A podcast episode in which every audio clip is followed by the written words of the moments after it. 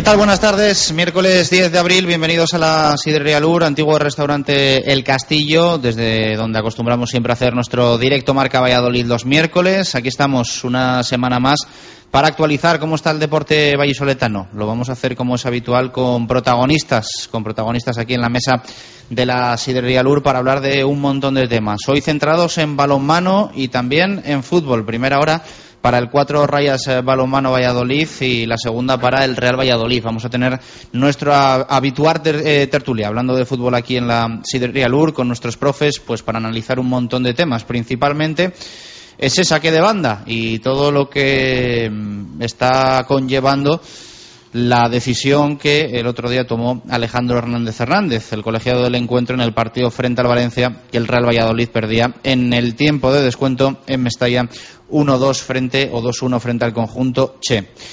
Parece que el Comité Técnico de Árbitros, como informa hoy en el diario Marca eh, Ramón Fuentes, se cree la versión que, que da el colegiado, esa versión de la que hablábamos ayer, y que consiste en que uno de los asistentes del árbitro canario les dijo, uno de los asistentes del árbitro canario le dijo al colegiado que tenía que sacar el Valencia y que él en teoría rectificó la decisión y lo hizo de propia voz. En ningún momento se ve un gesto, en ningún momento se le leen los labios que mande sacar al Valencia Club de Fútbol.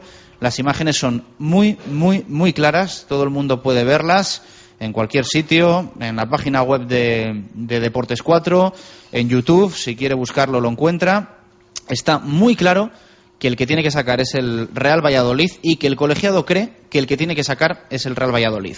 Ya decíamos el lunes que seguro que ponía una excusa, una justificación y al final, para Hernández Hernández es más fácil asumir que no hizo un gesto, un cambio de sentido con el brazo y que se equivocó, que ese fue su error, antes que asumir que dejó sacar al Valencia cuando en realidad el que tenía que sacar, en su opinión, era el Real Valladolid.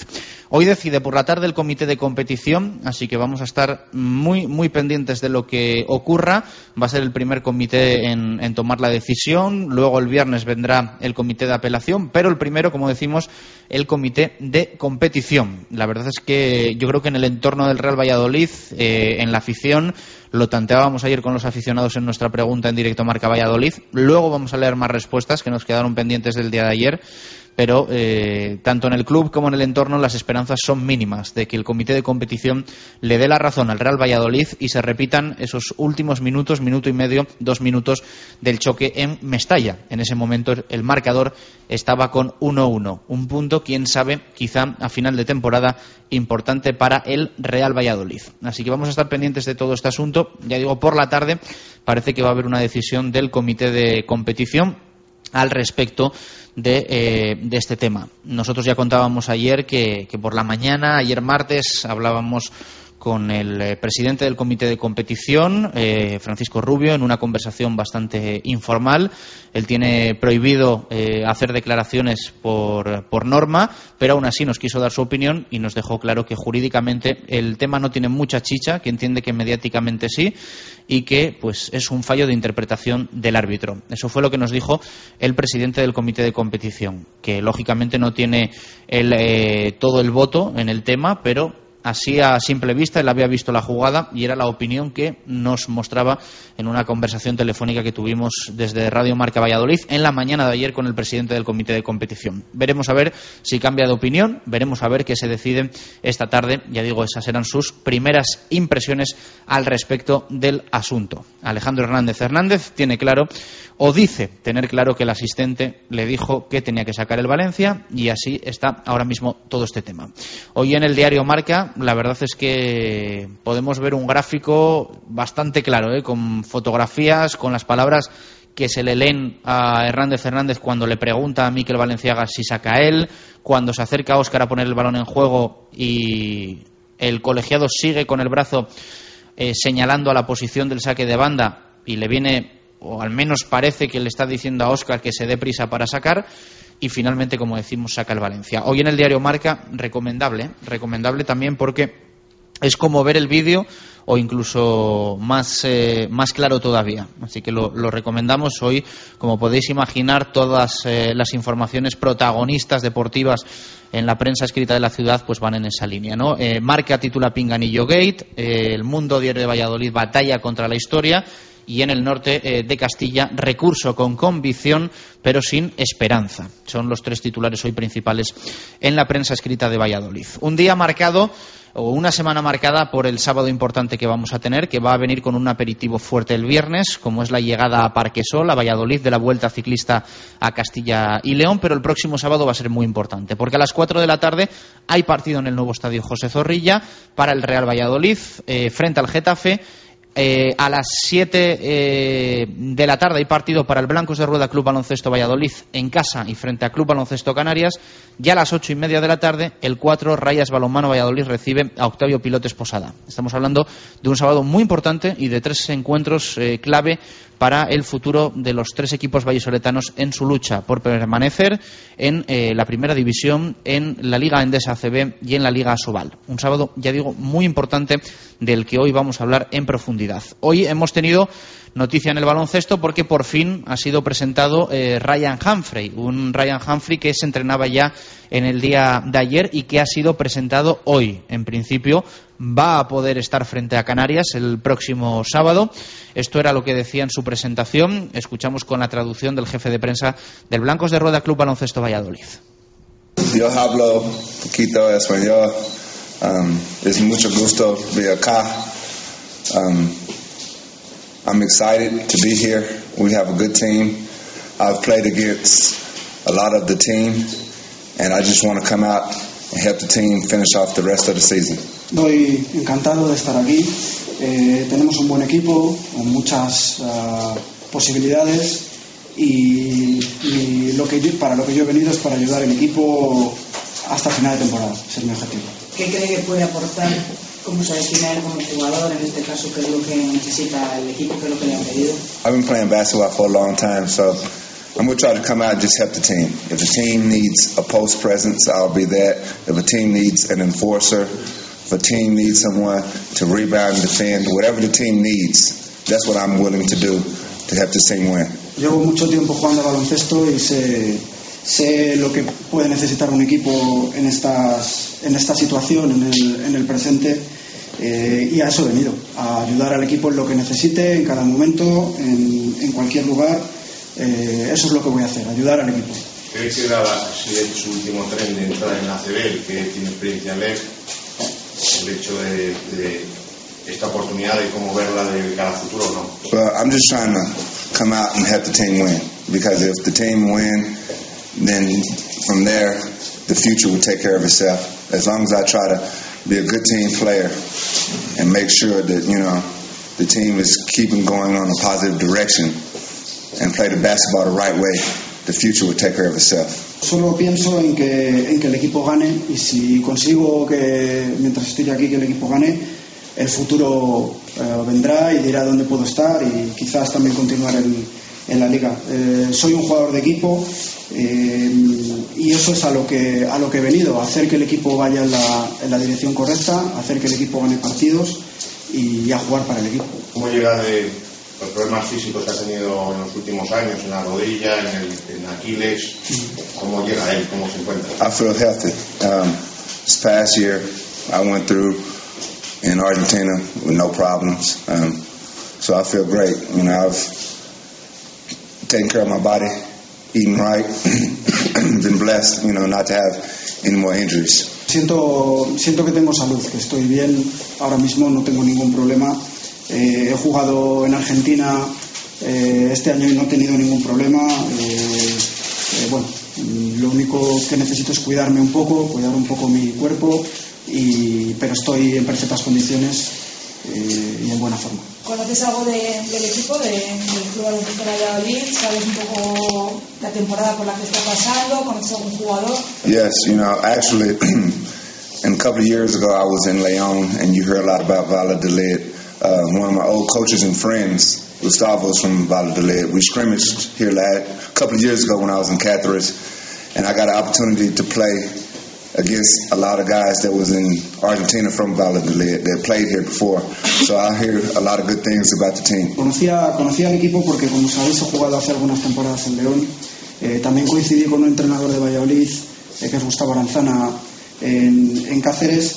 Eh, he jugado, he podido coincidir en Argentina con jugadores que han estado aquí y he oído muchas cosas buenas acerca del club. y conoce que la situación económica es difícil, es complicada, por una parte, y por otra parte, ¿cuál considera que ha sido su mejor año? Si el año de Uruguay, hizo muy buenos números, los años de I hear I hear rumors, you know, but right now I'm a professional.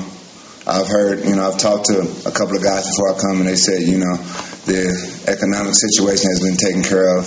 So I'm not really going to, you know, I can't try to play basketball and worry about the economic situation.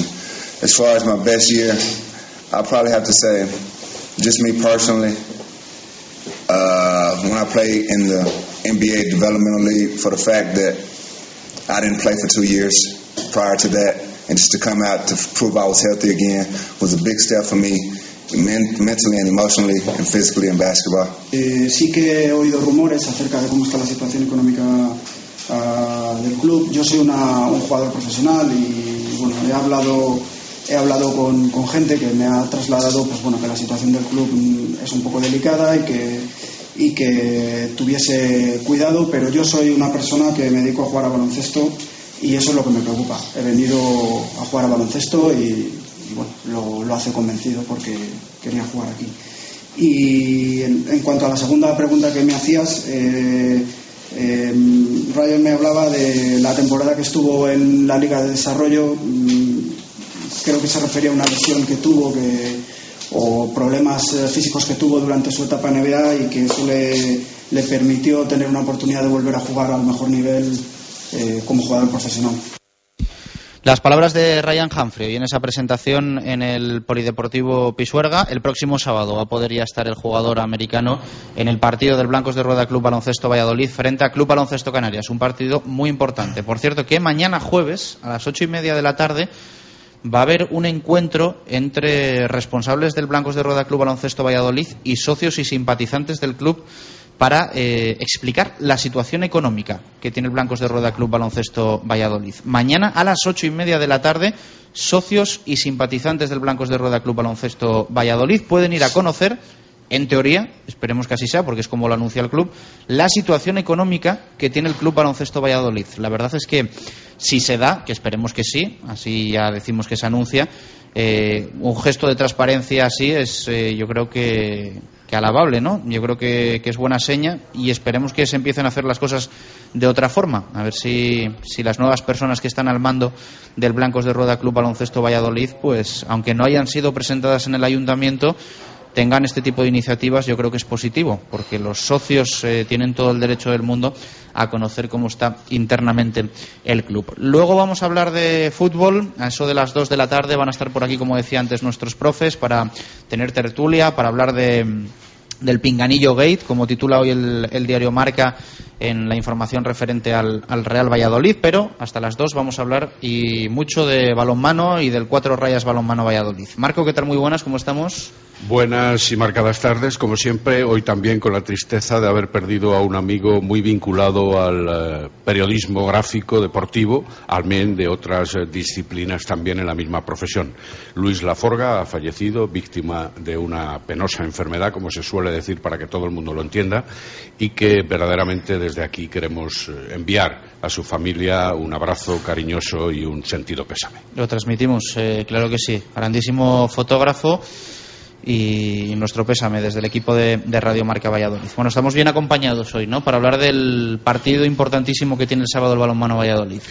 Pues sí, bien acompañados, perfectamente acompañados, diría yo. Hoy nos acompaña, yo me atrevería a decir que el jugador, el deportista vallesoletano más laureado, al menos por su palmarés, nada menos que un campeonato del mundo, un subcampeonato de Europa, 120 internacionalidades, medalla olímpica y además 19 títulos con los equipos en los que ha disputado o ha defendido la camiseta y yo diría que además de esos títulos evidentemente integrante del Dream Team famoso de un equipo azulgrana de otro tiempo con el ex seleccionador o al menos hasta el día próximo 15 de la mano de Valero Rivera se trata de Fernando Hernández. Y nos acompaña también Roberto Pérez un auténtico jugador de club un hombre sacrificado, siempre dispuesto a aceptar las decisiones técnicas, aunque dispute poquísimos minutos en ocasiones y mucha gente se pregunte por qué no dispone de más. Ha jugado en el balonmano Valladolid, de hecho, ahora continúa en el Cuatro Rayas Balonmano Valladolid, en varias categorías y además también en el Nava de la Asunción, donde ha estado cedido varias temporadas, el equipo de la primera división del balonmano nacional masculino. Así que perfectamente la representación por un veterano y por un joven, vamos a llamarle así, menos, menos veterano que el otro, pero ciertamente también con eh, amplios conocimientos de lo que es el balonmano general y el balonmano local, por supuesto. Fernando, ¿qué tal? Buenas tardes, ¿cómo estamos? Hola, buenas tardes, bien, bien. Muchas gracias, gracias, por acompañarnos hoy en directo Marca Valladolid, bienvenido. Gracias a vosotros por la invitación. Y saludo también a Roberto. Robert, ¿qué tal? Muy buenas, ¿cómo estamos? Hola, muy bien. Gracias por acompañarnos. Nada, gracias a vosotros. Buenos piropos de, de Marco Antonio. Sí, no, la verdad, la verdad, la verdad. Los piropos son para conseguir algo. Aquí se trata simplemente de expresar la verdad. Tiene buenas palabras para, para, vosotros. Partido importante el sábado, ¿no? Vamos a hablar mucho de, la temporada, de vosotros a nivel personal, individual, por supuesto del colectivo, pero, pero lo del sábado yo creo que, que es lo principal que queremos tratar hoy es un partido clave para vosotros. Sí, yo creo que como dice, yo creo que es el, el partido fundamental, ¿no? Yo creo que este partido es, es la... Estamos hablando de finales, de que todos son finales, pero yo creo que esta es la, la auténtica final que nos jugamos. Yo creo que si el equipo responde y ganamos este sábado, eh, matemáticamente no, pero sí que va a ser un paso muy importante a, a, nivel, pues eso, de clasificación y a nivel moral para, para lograr el objetivo de la salvación. ¿Estás de acuerdo, Roberto? Sí, sí, está claro que este partido es importantísimo para, para muchísimos campos, eh, a nivel del equipo, a nivel del club, a nivel de todo. Es eh, respirar un poquillo más y más en tu casa, delante de tu afición, des, después del parón este que ha habido. Yo creo que es muy, muy importante ganar este fin de semana. Con cinco partidos por delante, ¿por qué decís que este es la final? No es pregunta capciosa, todos sabemos la importancia que tiene. Estáis empatados a puntos precisamente contra el contrincante que es el Academia Octavio de toda la vida. Pero para el público que tal vez no esté inmerso en la situación, aunque sí conozca la determinada gravedad de la tabla, eh, ¿Por qué es básico este partido? Queda Barcelona, queda De Mar fuera, queda Cangas fuera, otro equipo que está en la lucha por la permanencia, y luego hay que recibir aquí al Fertiberia, entre medias de cada uno de los que he citado, y al Atlético de Madrid. Pero este, ¿por qué? Y encima por el Gualaverás particular que tiene que discurrir entre ambos. Yo creo porque es uno de los equipos que está, que está ahí abajo, que está con, a nivel de puntos igualado con nosotros, y si ganamos este sábado, eh, lo dejas ahí abajo, la presión se la metes a él y eh, respiras más y yo creo que la, el calendario que tiene, aunque el nuestro es difícil, pero tenemos todavía eh, otro partido en casa contra el Puerto Sagundo, que, que, también hay que es importantísimo, pero bueno, si este lo pierdes, no, no es que hayas tirado todas las opciones y, estés matemáticamente descendido, pero, pero sí que este partido es el que te está dando ese empuje que necesitas para, para estar ahí arriba, coger aire y, meter la presión a otros equipos. Sí, está claro que lo que ha hecho Fernando y también sobre todo que es el siguiente partido que tenemos. O sea, no vamos a preparar, esta semana es este y la que viene será el del Barcelona, no será el de Cangas. O sea, al final no podemos ahora mismo seleccionar partidos, tenemos que jugar y luchar lo que tenemos y lo que tenemos este fin de semana es en casa este equipo y tenemos que ganarle sea como sea. Pastor siempre dice hay que ir partido a partido, eso es evidente, por eso tú aludes tal vez a que es el más inmediato, aunque también obviamente pensamos en la, en la auténtica importancia sí. de ese encuentro. Eh, y Pastor también dice siempre, y vosotros eh, lo repetís hasta la saciedad, partiendo de la defensa para poder recuperar balones. Uf, es importantísima la defensa y más en equipos equipos contra, vamos, contra el que jugamos este fin de semana, es muy importante estar colocados en defensa porque ellos al final, tú cuando vas a jugar fuera, eh, si no te entran los goles, si no atacas con fluidez, si no tal, es cuando te vienes para abajo y a nosotros nos necesitamos meterles muy abajo a este equipo desde el principio. Sí, yo creo que eh, en el balonmano lo más eh, lo más principal es la defensa, ¿no? Yo creo que hay equipos que tienen gente muy buena para atacar, hay ciertos jugadores que solo se especializan en el ataque, pero los equipos potentes y los equipos punteros son los que mejor defienden. Entonces yo creo que eso es lo fundamental. Si, si tú tienes una buena defensa que al equipo contrario le, le cuesta meter goles, le cuesta atacar, es más fácil para ti recuperar balones, hacer goles fáciles, que, que es muy importante ahora. Hacer contraataques, meter goles fáciles, eh, para nosotros es, es importantísimo, ¿no? porque luego en ataque pues igual tenemos más problemas, no sé dependemos de a lo mejor en ataque de dos o tres jugadores solo y entonces es, es, importante hacer goles fáciles, recuperar balones en defensa y que la portería está también, también implicada. Habláis siempre y mucho, y me parece perfecto y con todos los respetos, de la defensa, pero el talón de Aquiles del equipo al margen de momentos defensivos mejores o peores o de fallos puntuales eh, en unos contra uno ante el guardameta contrario, ¿no ha sido también un poco mantener la continuidad del juego, es decir, mantener una regularidad que habéis tenido baches increíbles en algunos momentos? ¿Cómo lo veis? Sí, yo creo que al final hemos estado algo irregulares, sobre todo a, pues igual al principio de temporada, ¿no? Que al final tiene que cuajar todo el equipo, tiene que, al final hay muchas caras nuevas, caras nada nuevas y todo eso pues tiene que mezclarse para intentar buscar lo que es el, el equipo y la consistencia que tú dices o la media, digamos, de juego. Entonces al final yo creo que sí, igual hemos sido irregulares, pero tenemos que buscar que sea ahora, y más, ahora más que nunca, Exacto. en estos partidos que nos queda, la regularidad tanto en defensa como en ataque, como en contraataque, como en todo.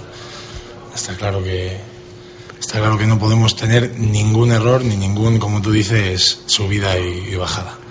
Te habrás planteado, anda, que vaya temporada que me estoy pegando yo aquí, después de disfrutar también de jugar, pero también de disfrutar en el Nava de la Asunción los cuatro años anteriores.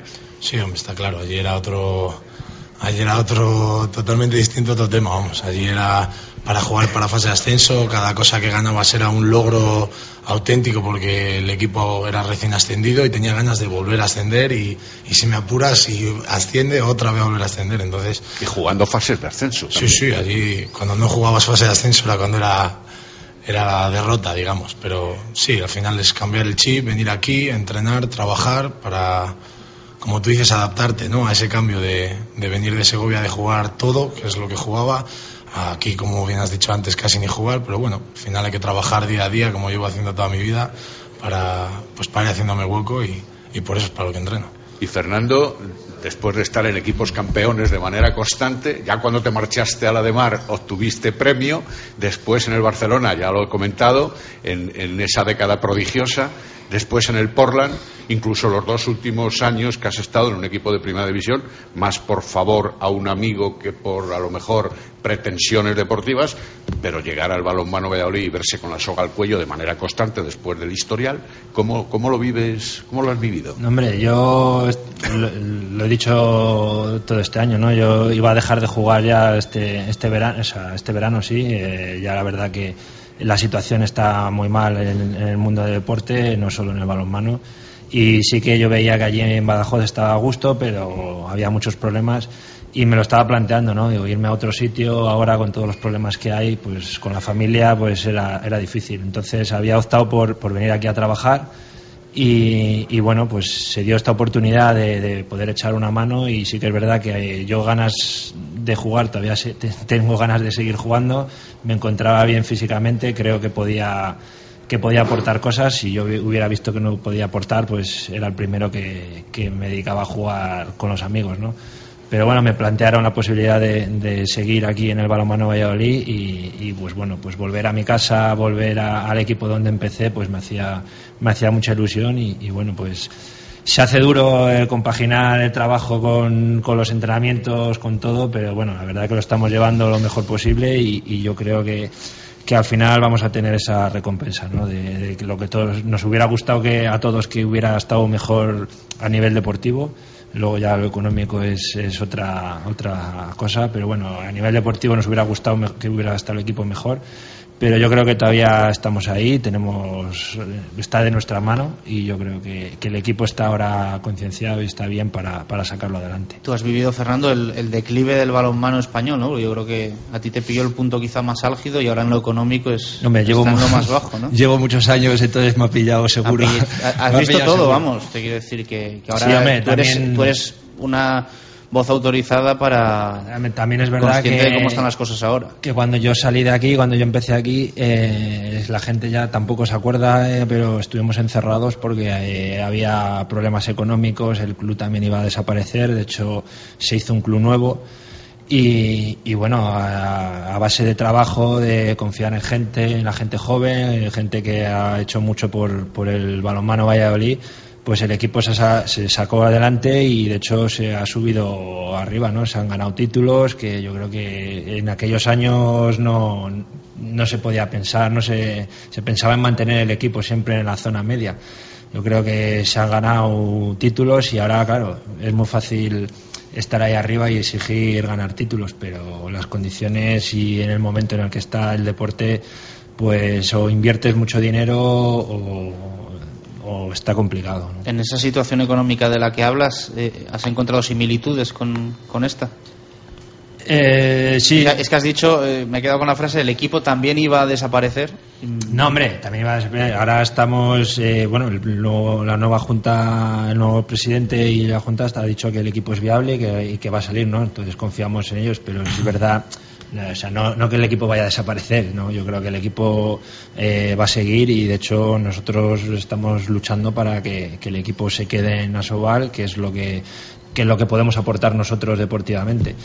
Eh, pero en aquellos momentos sí que es verdad que el equipo estaba como ahora, con muchas deudas, con muchos problemas de, de impagos, de deudas, de no, no había un apoyo económico de, de, las ni de las instituciones ni de los patrocinadores y sí que en ese momento se planteó el, el desaparecer el equipo, ¿no? Yo creo que que en ese momento apretamos toda la gente que estaba aquí, se apretó, se, se luchó por el equipo, se sacó adelante y, y, bueno, se han conseguido éxitos, como he dicho. Yo creo que ahora tenemos que estar igual, apretar ahora lo que podemos hacer los jugadores, apretar para, para dejar el equipo en Asobal, que es lo que, que podemos hacer, como te he dicho es fundamental que el equipo se quede en Asobal para tratar de huir de otras circunstancias de futuro inmediato. Hombre, lo fundamental yo creo que es. Tú, además, que también eres vallisoletano, claro, Roberto. Claro. Yo pienso que, al margen de lo económico, que yo creo que tanto Fernando como yo, pues tenemos poca idea de cómo está ahora o cómo va a estar. Yo creo que lo importante siempre es ganar y mantenerte donde estás o ir hacia arriba. Hacia abajo, yo creo que rara vez es bueno rara vez es bueno ir. Yo creo que ahora mismo, como bien ha dicho Fer, lo que tenemos que hacer es mantenernos y hacer todo lo posible eh, desde el punto de vista deportivo, que es lo que a nosotros nos concierne, que es, pues como hemos dicho ya, ganar este sábado, ganar la semana, ganar, eh, mantener la categoría y tal. Y luego, bueno, pues lo que ha dicho Fer igual de a lo que él se refería de pues que casi desaparece, que casi tal, es que aquí, pues bueno, antes de las elecciones, pues había un poco ahí de incertidumbre, claro, no de que desapareciéramos o que no desapareciéramos, sino como no sabíamos quién era el que iba a agarrar el, el testigo, pues tampoco sabíamos mucho qué era lo que iba a ocurrir, si desaparecer o, o volver a Champions el año que viene. Entonces, tampoco sabemos mucho. Parece que ahora mismo pues está en buenas manos y que vamos para arriba. Y, sabiendo eso, lo que tenemos que ocuparnos es de lo, de lo deportivo, que es lo nuestro, claro.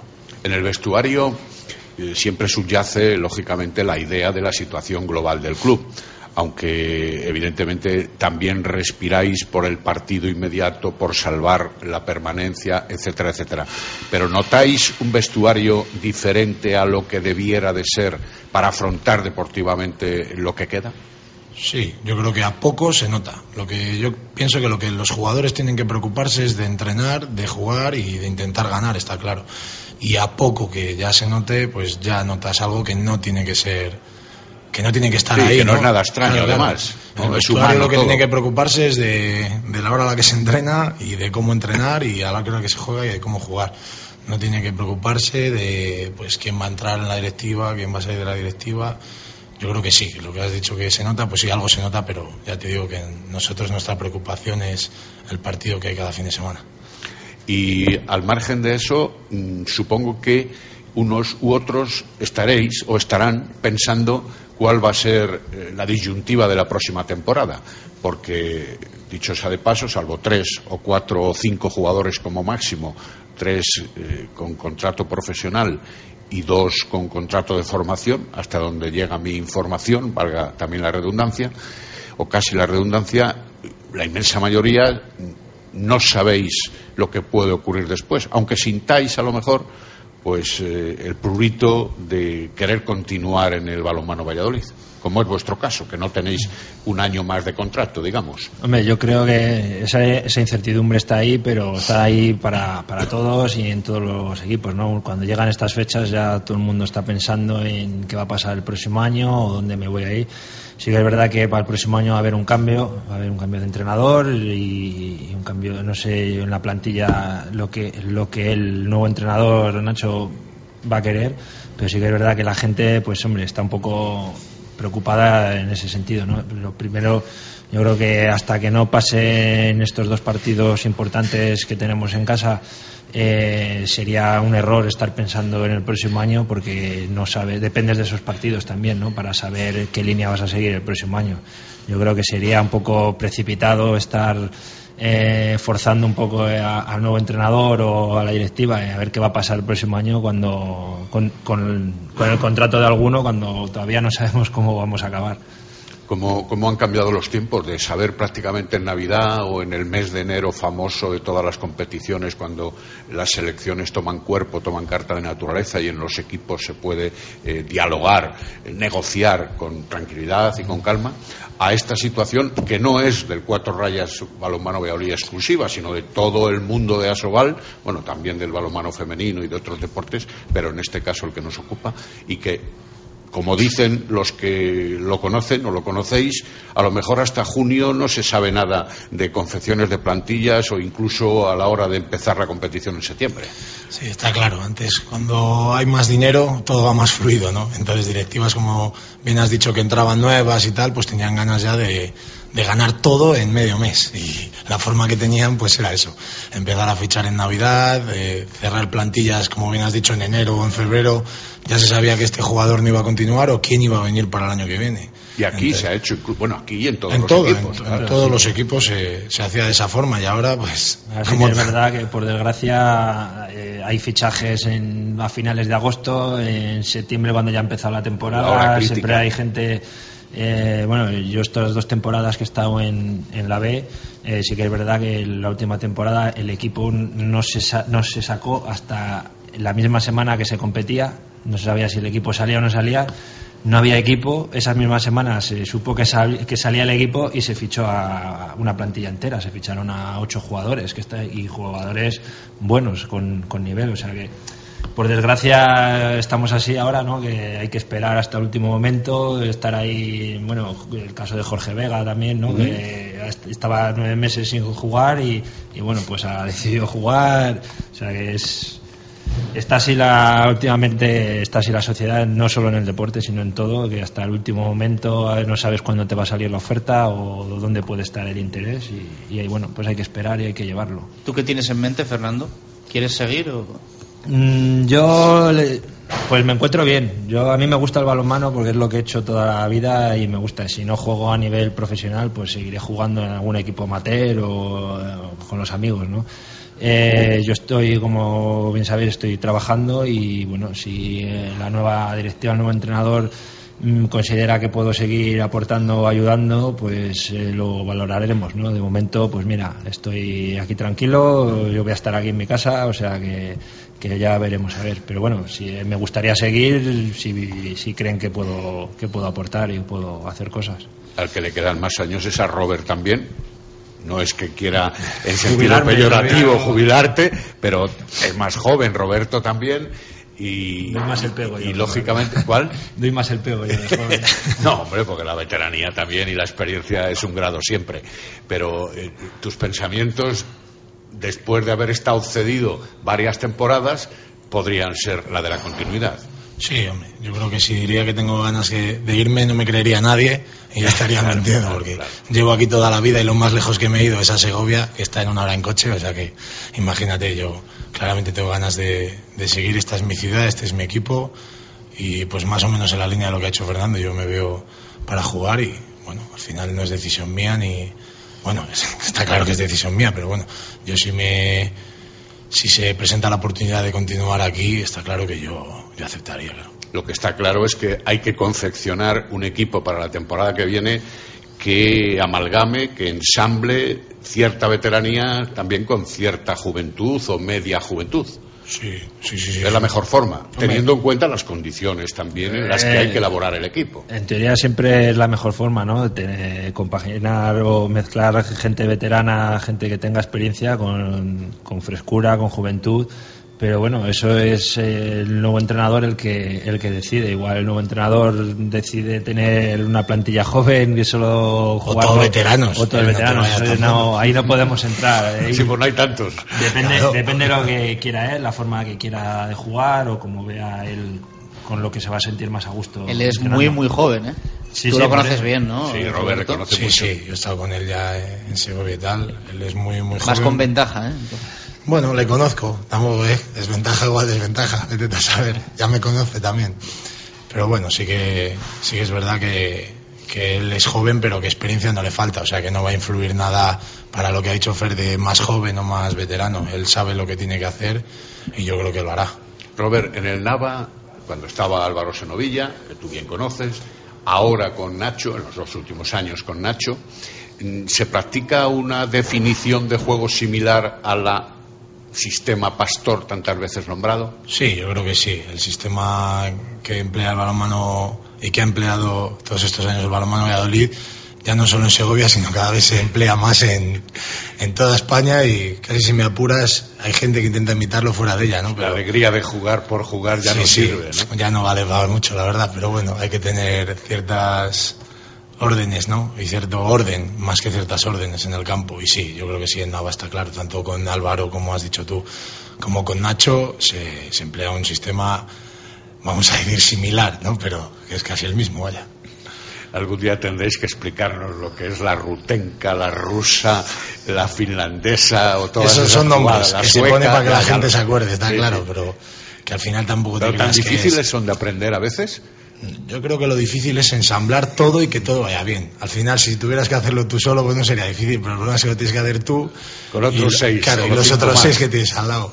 luego ha llegado eh, casos de equipos eh, que le han copiado. No, y que, que- que en vez de decir los nombres que tú dices, dicen Valladolid, ¿no? Sí, sí, eso sí.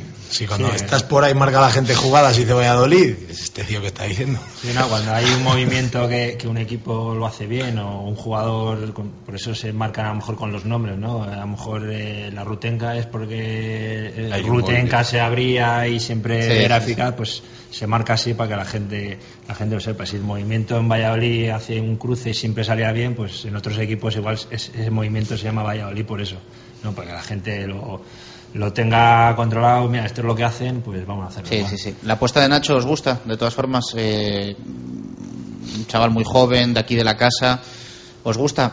Y claro, había otras posibilidades que se habían planteado que son todo lo contrario, ¿no? Por ejemplo, el nombre de Zupo Kisoain, que es el, contraste más absoluto con, con Nacho. Eh, ¿Os parece buena, buena opción? Yo la verdad que no lo conozco, no, no he entrenado con él nunca ni, ni lo conozco, pero bueno, yo creo que, pues hombre, es un es una, una apuesta que, que ha hecho el club por, por gente de la casa, eh, gente joven, estamos hablando de, de que hay que renovar, de que hay que coger a gente también que, que intenta aportar cosas nuevas ¿no? A- al balonmano y, y, bueno pues yo creo que Nacho eh, era uno de los candidatos que, que podía que tenía más opciones por eso no porque gente de aquí- un chico de aquí de Valladolid eh, con más o menos la misma idea que tiene que tiene Pastor yo creo que que, tiene todas las opciones buenas para, para hacerlo bien ahora te digo no no lo conozco personalmente no no he entrenado con él y no sé cómo cómo lo hará pero bueno yo creo que hay que darle un voto de confianza y seguro que,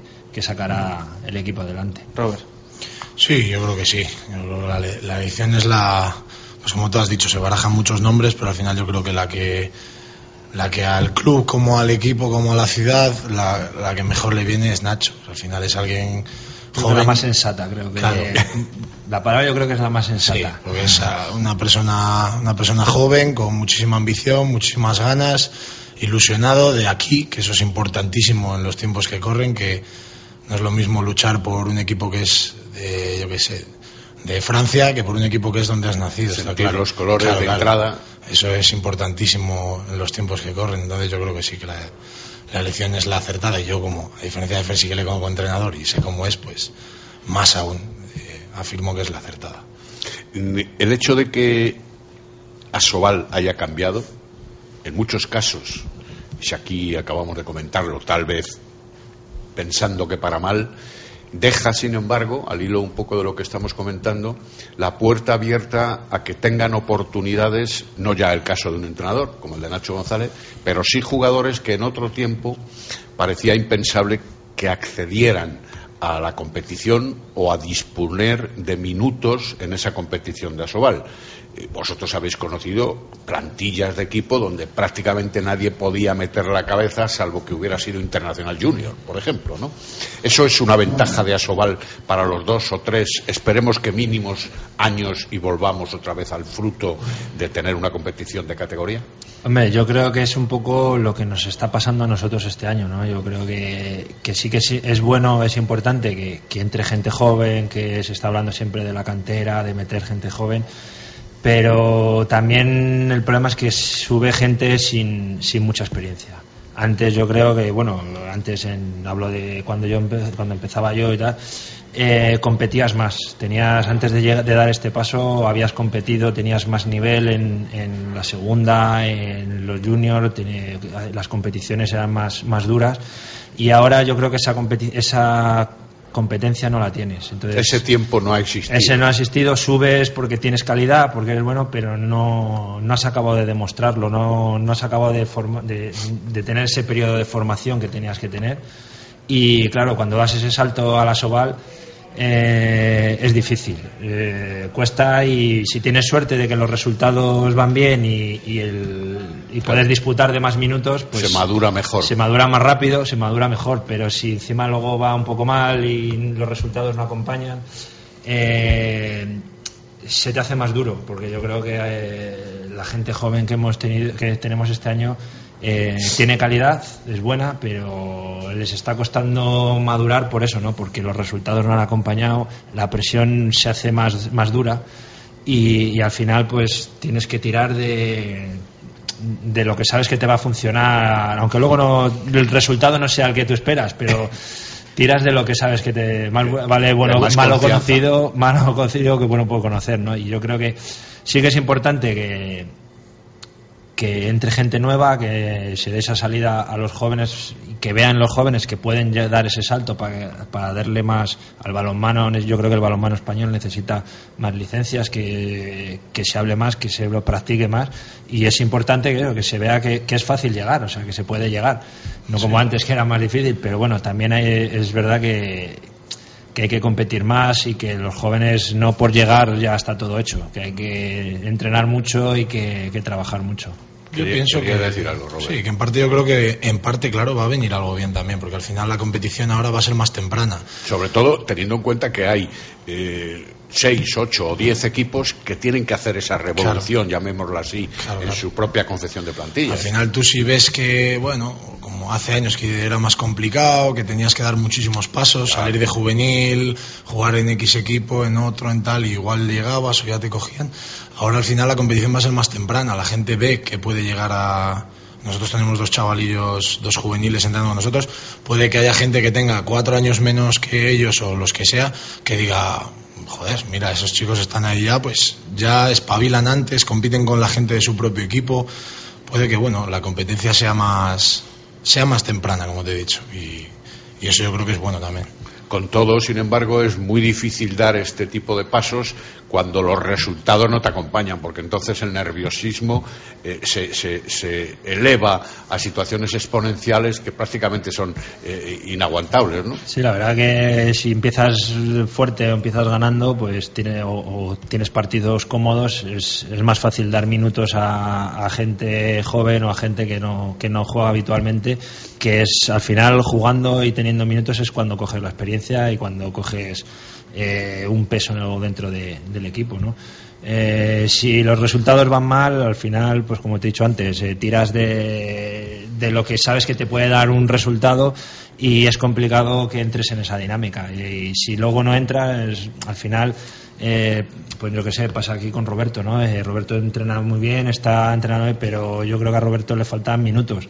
Yo creo que cuando él sale a la pista también eh, eh, lo intenta hacer lo mejor, posible, pero él sabe que le falta esos minutos de experiencia que a lo mejor estaba más suelto cuando jugaba en Nava que jugaba a los 60 minutos. A todos nos ha pasado cuando estás un tiempo lesionado eh, y no entras dentro del equipo en tres o cuatro partidos.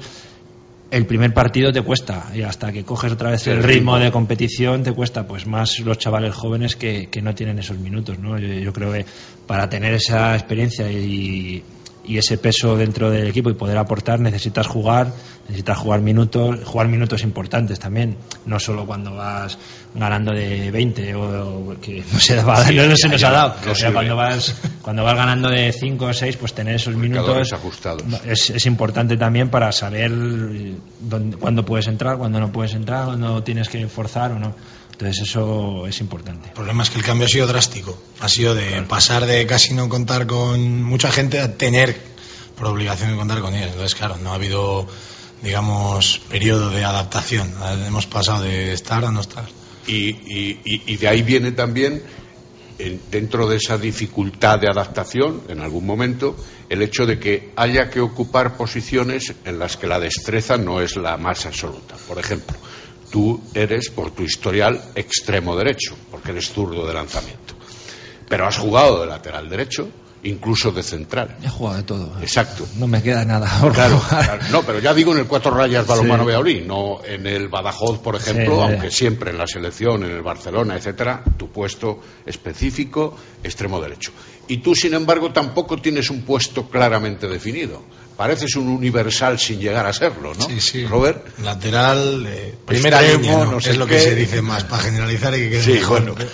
Ahí está, primera línea, sí, siempre he estado ahí, pero yo me ha pasado desde Pero es- pequeño es, es también. muy diferente ser un primera línea como central a como lateral izquierdo, O- puesto o que eres como lateral diestro. derecho, claro. No es lo mismo tener que dirigir y mover al equipo de una determinada manera y ver la percepción y la jugada que ponerte a lanzar desde la posición de lateral Sí, derecho. claro, no es lo mismo mandar a que te manden o Claro, colocar a que te coloquen.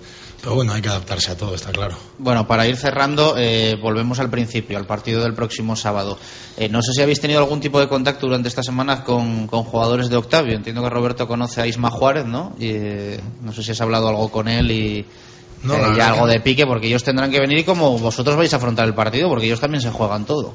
Sí, hombre, ellos también tienen gente veterana como Rafa, como Fran, que... Rafa, es Rafa da Silva. Rafa da Silva, sí, que, que, hombre, que saben lo que se están jugando también, ¿no? No van a venir aquí de, de paseo. Ellos saben que para ellos también es un partido muy importante y, y lo van a poner, lo van a poner muy difícil. La ventaja es que jugamos en casa, que yo creo que la afición va a ser muy importante que, que esté apoyándonos, que esté como ha estado los últimos partidos, que, que a mí siempre cuando he venido de fuera siempre me ha gustado eh, aunque me hayan pitado o me hayan dejado de pitar cuando he venido, sí que es verdad que vienes aquí a Huerta del Rey y, ves que la afición está, es una afición entendida y que están los 60 minutos apoyando al equipo, eh, apretando y, y eso motiva. Motiva cuando estás fuera, pues más cuando estás jugando como, como local y te están animando a ti, ¿no? Yo creo que eso es, va a ser fundamental, que el pabellón pues eh, tenga una, una buena, una buena imagen, una buena entrada y que estén los 60 minutos apoyándonos porque la verdad que lo necesitamos. Robert, ¿has hablado con Isma? No, ¿no? No, la verdad que no he hablado con él, pero bueno, tampoco hace falta hablar mucho con, con él de este tema. Él sabe que cuando empiece el partido, al igual que yo, él necesita ganar y, y yo lo necesito más que él. Entonces, al final, ahora mismo está claro que es eh, compañero y es amigo, pero nada, lo, lo importante es ganar el partido de mi lado. Luego, cuando acabe, yo voy a seguir siendo igual de amigo de él, está claro. Lo primero son los dos puntos. ¿La diferencia de goles la tenéis en mente también? El... Pues si ganas de uno, ganas de uno. Si Lo dos, importante, mejor. el objetivo principal es ganar el partido y luego ya una vez que el partido sea favorable, pues si se pueden mirar los goles, mejor. Pero lo importante es acabar el partido, llevarnos los dos puntos y, y a partir de ahí, pues bueno, todo lo que se saque, pues mejor. Hoy como miércoles empezáis a ver el vídeo del contrincante, del adversario, o es mañana? Mañana. Mañana. Mañana, Mañana. pero sí podéis decir un poco cómo juega el Academia Octavio. Bueno, eso ya se dice el lunes. Además de la pelea, ¿no? Sí, no, ya llevamos estos dos días, ya hemos empezado a, a hablar de cómo juegan, de, los, de sus jugadores, de los jugadores importantes, de cómo se mueven y ya estamos trabajando, ya estamos preparando el partido, eso desde, desde el lunes, ¿no? Una última pregunta por mi parte, para Fernando. No te quiero poner, poner en un brete. Que sea fácil. Valladolid se ha portado contigo como crees que merecías. Eh, yo al final he hecho mi trabajo como, Como mejor has como sabido. mejor he sabido y como creo Qué que correcto te va a responder. ¿eh? como creo que lo tenía que hacer y la verdad que no, no me arrepiento de, de ninguna decisión de las que he tomado. Yo creo que para mí me ha ido bien.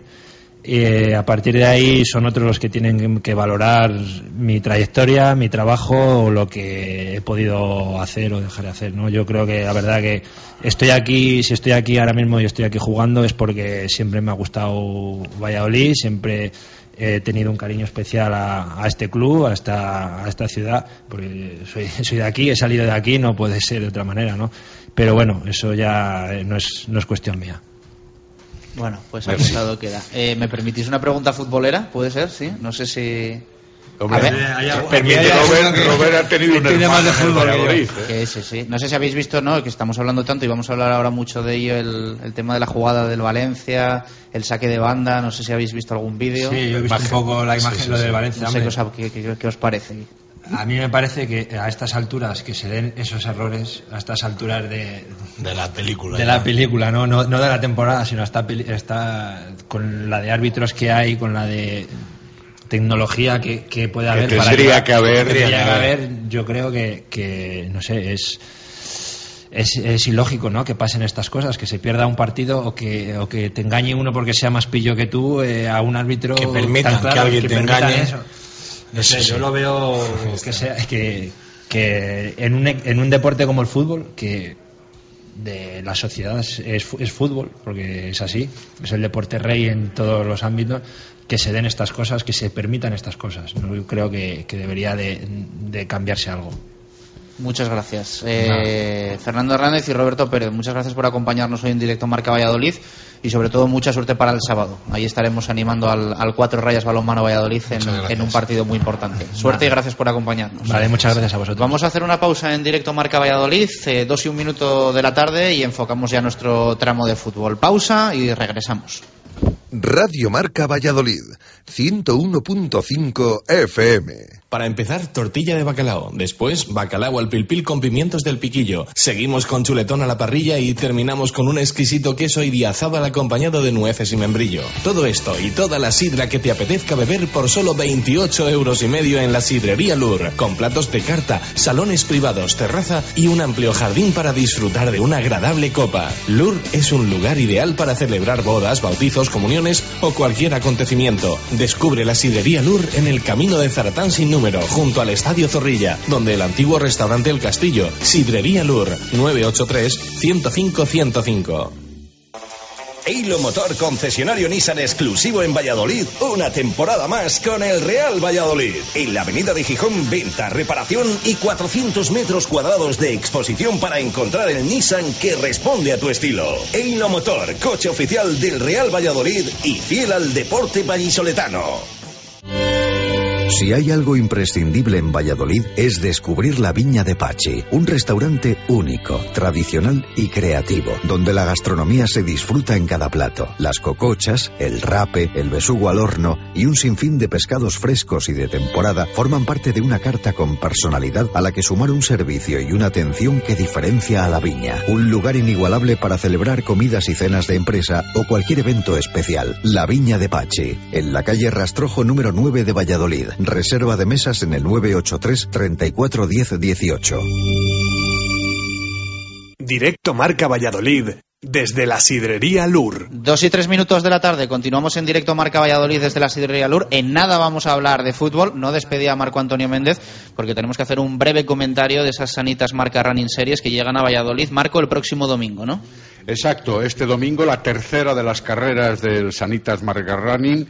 Eh, después de que se vayan a celebrar o a disputar, más bien yo diría a celebrar, porque no es una disputa al uso de pruebas atléticas, sino sí eh, para considerar la participación de la afición, de los aficionados eh, al atletismo y otros que lo crean conveniente, pero que va a tener o va a discurrir por capitales como Valencia, Sevilla o Coruña o Alicante o Madrid o Zaragoza. En concreto, el próximo domingo, a partir de las 10 de la mañana, en la avenida José Luis Arrese y con el centro neural localizado en la cúpula del milenio, con un recorrido de 5 kilómetros, meta y salida en la misma cúpula, y que va a permitir a los eh, participantes disfrutar de la zona urbana más emblemática de nuestra ciudad. Habrá dos recorridos, dependiendo de las numerosas categorías. Para los no iniciados será de 5 kilómetros y para los más avanzados de 10, que en realidad es dar dos vueltas al circuito. Un circuito histórico, como digo, porque pasan por la Plaza Mayor o por la Plaza de España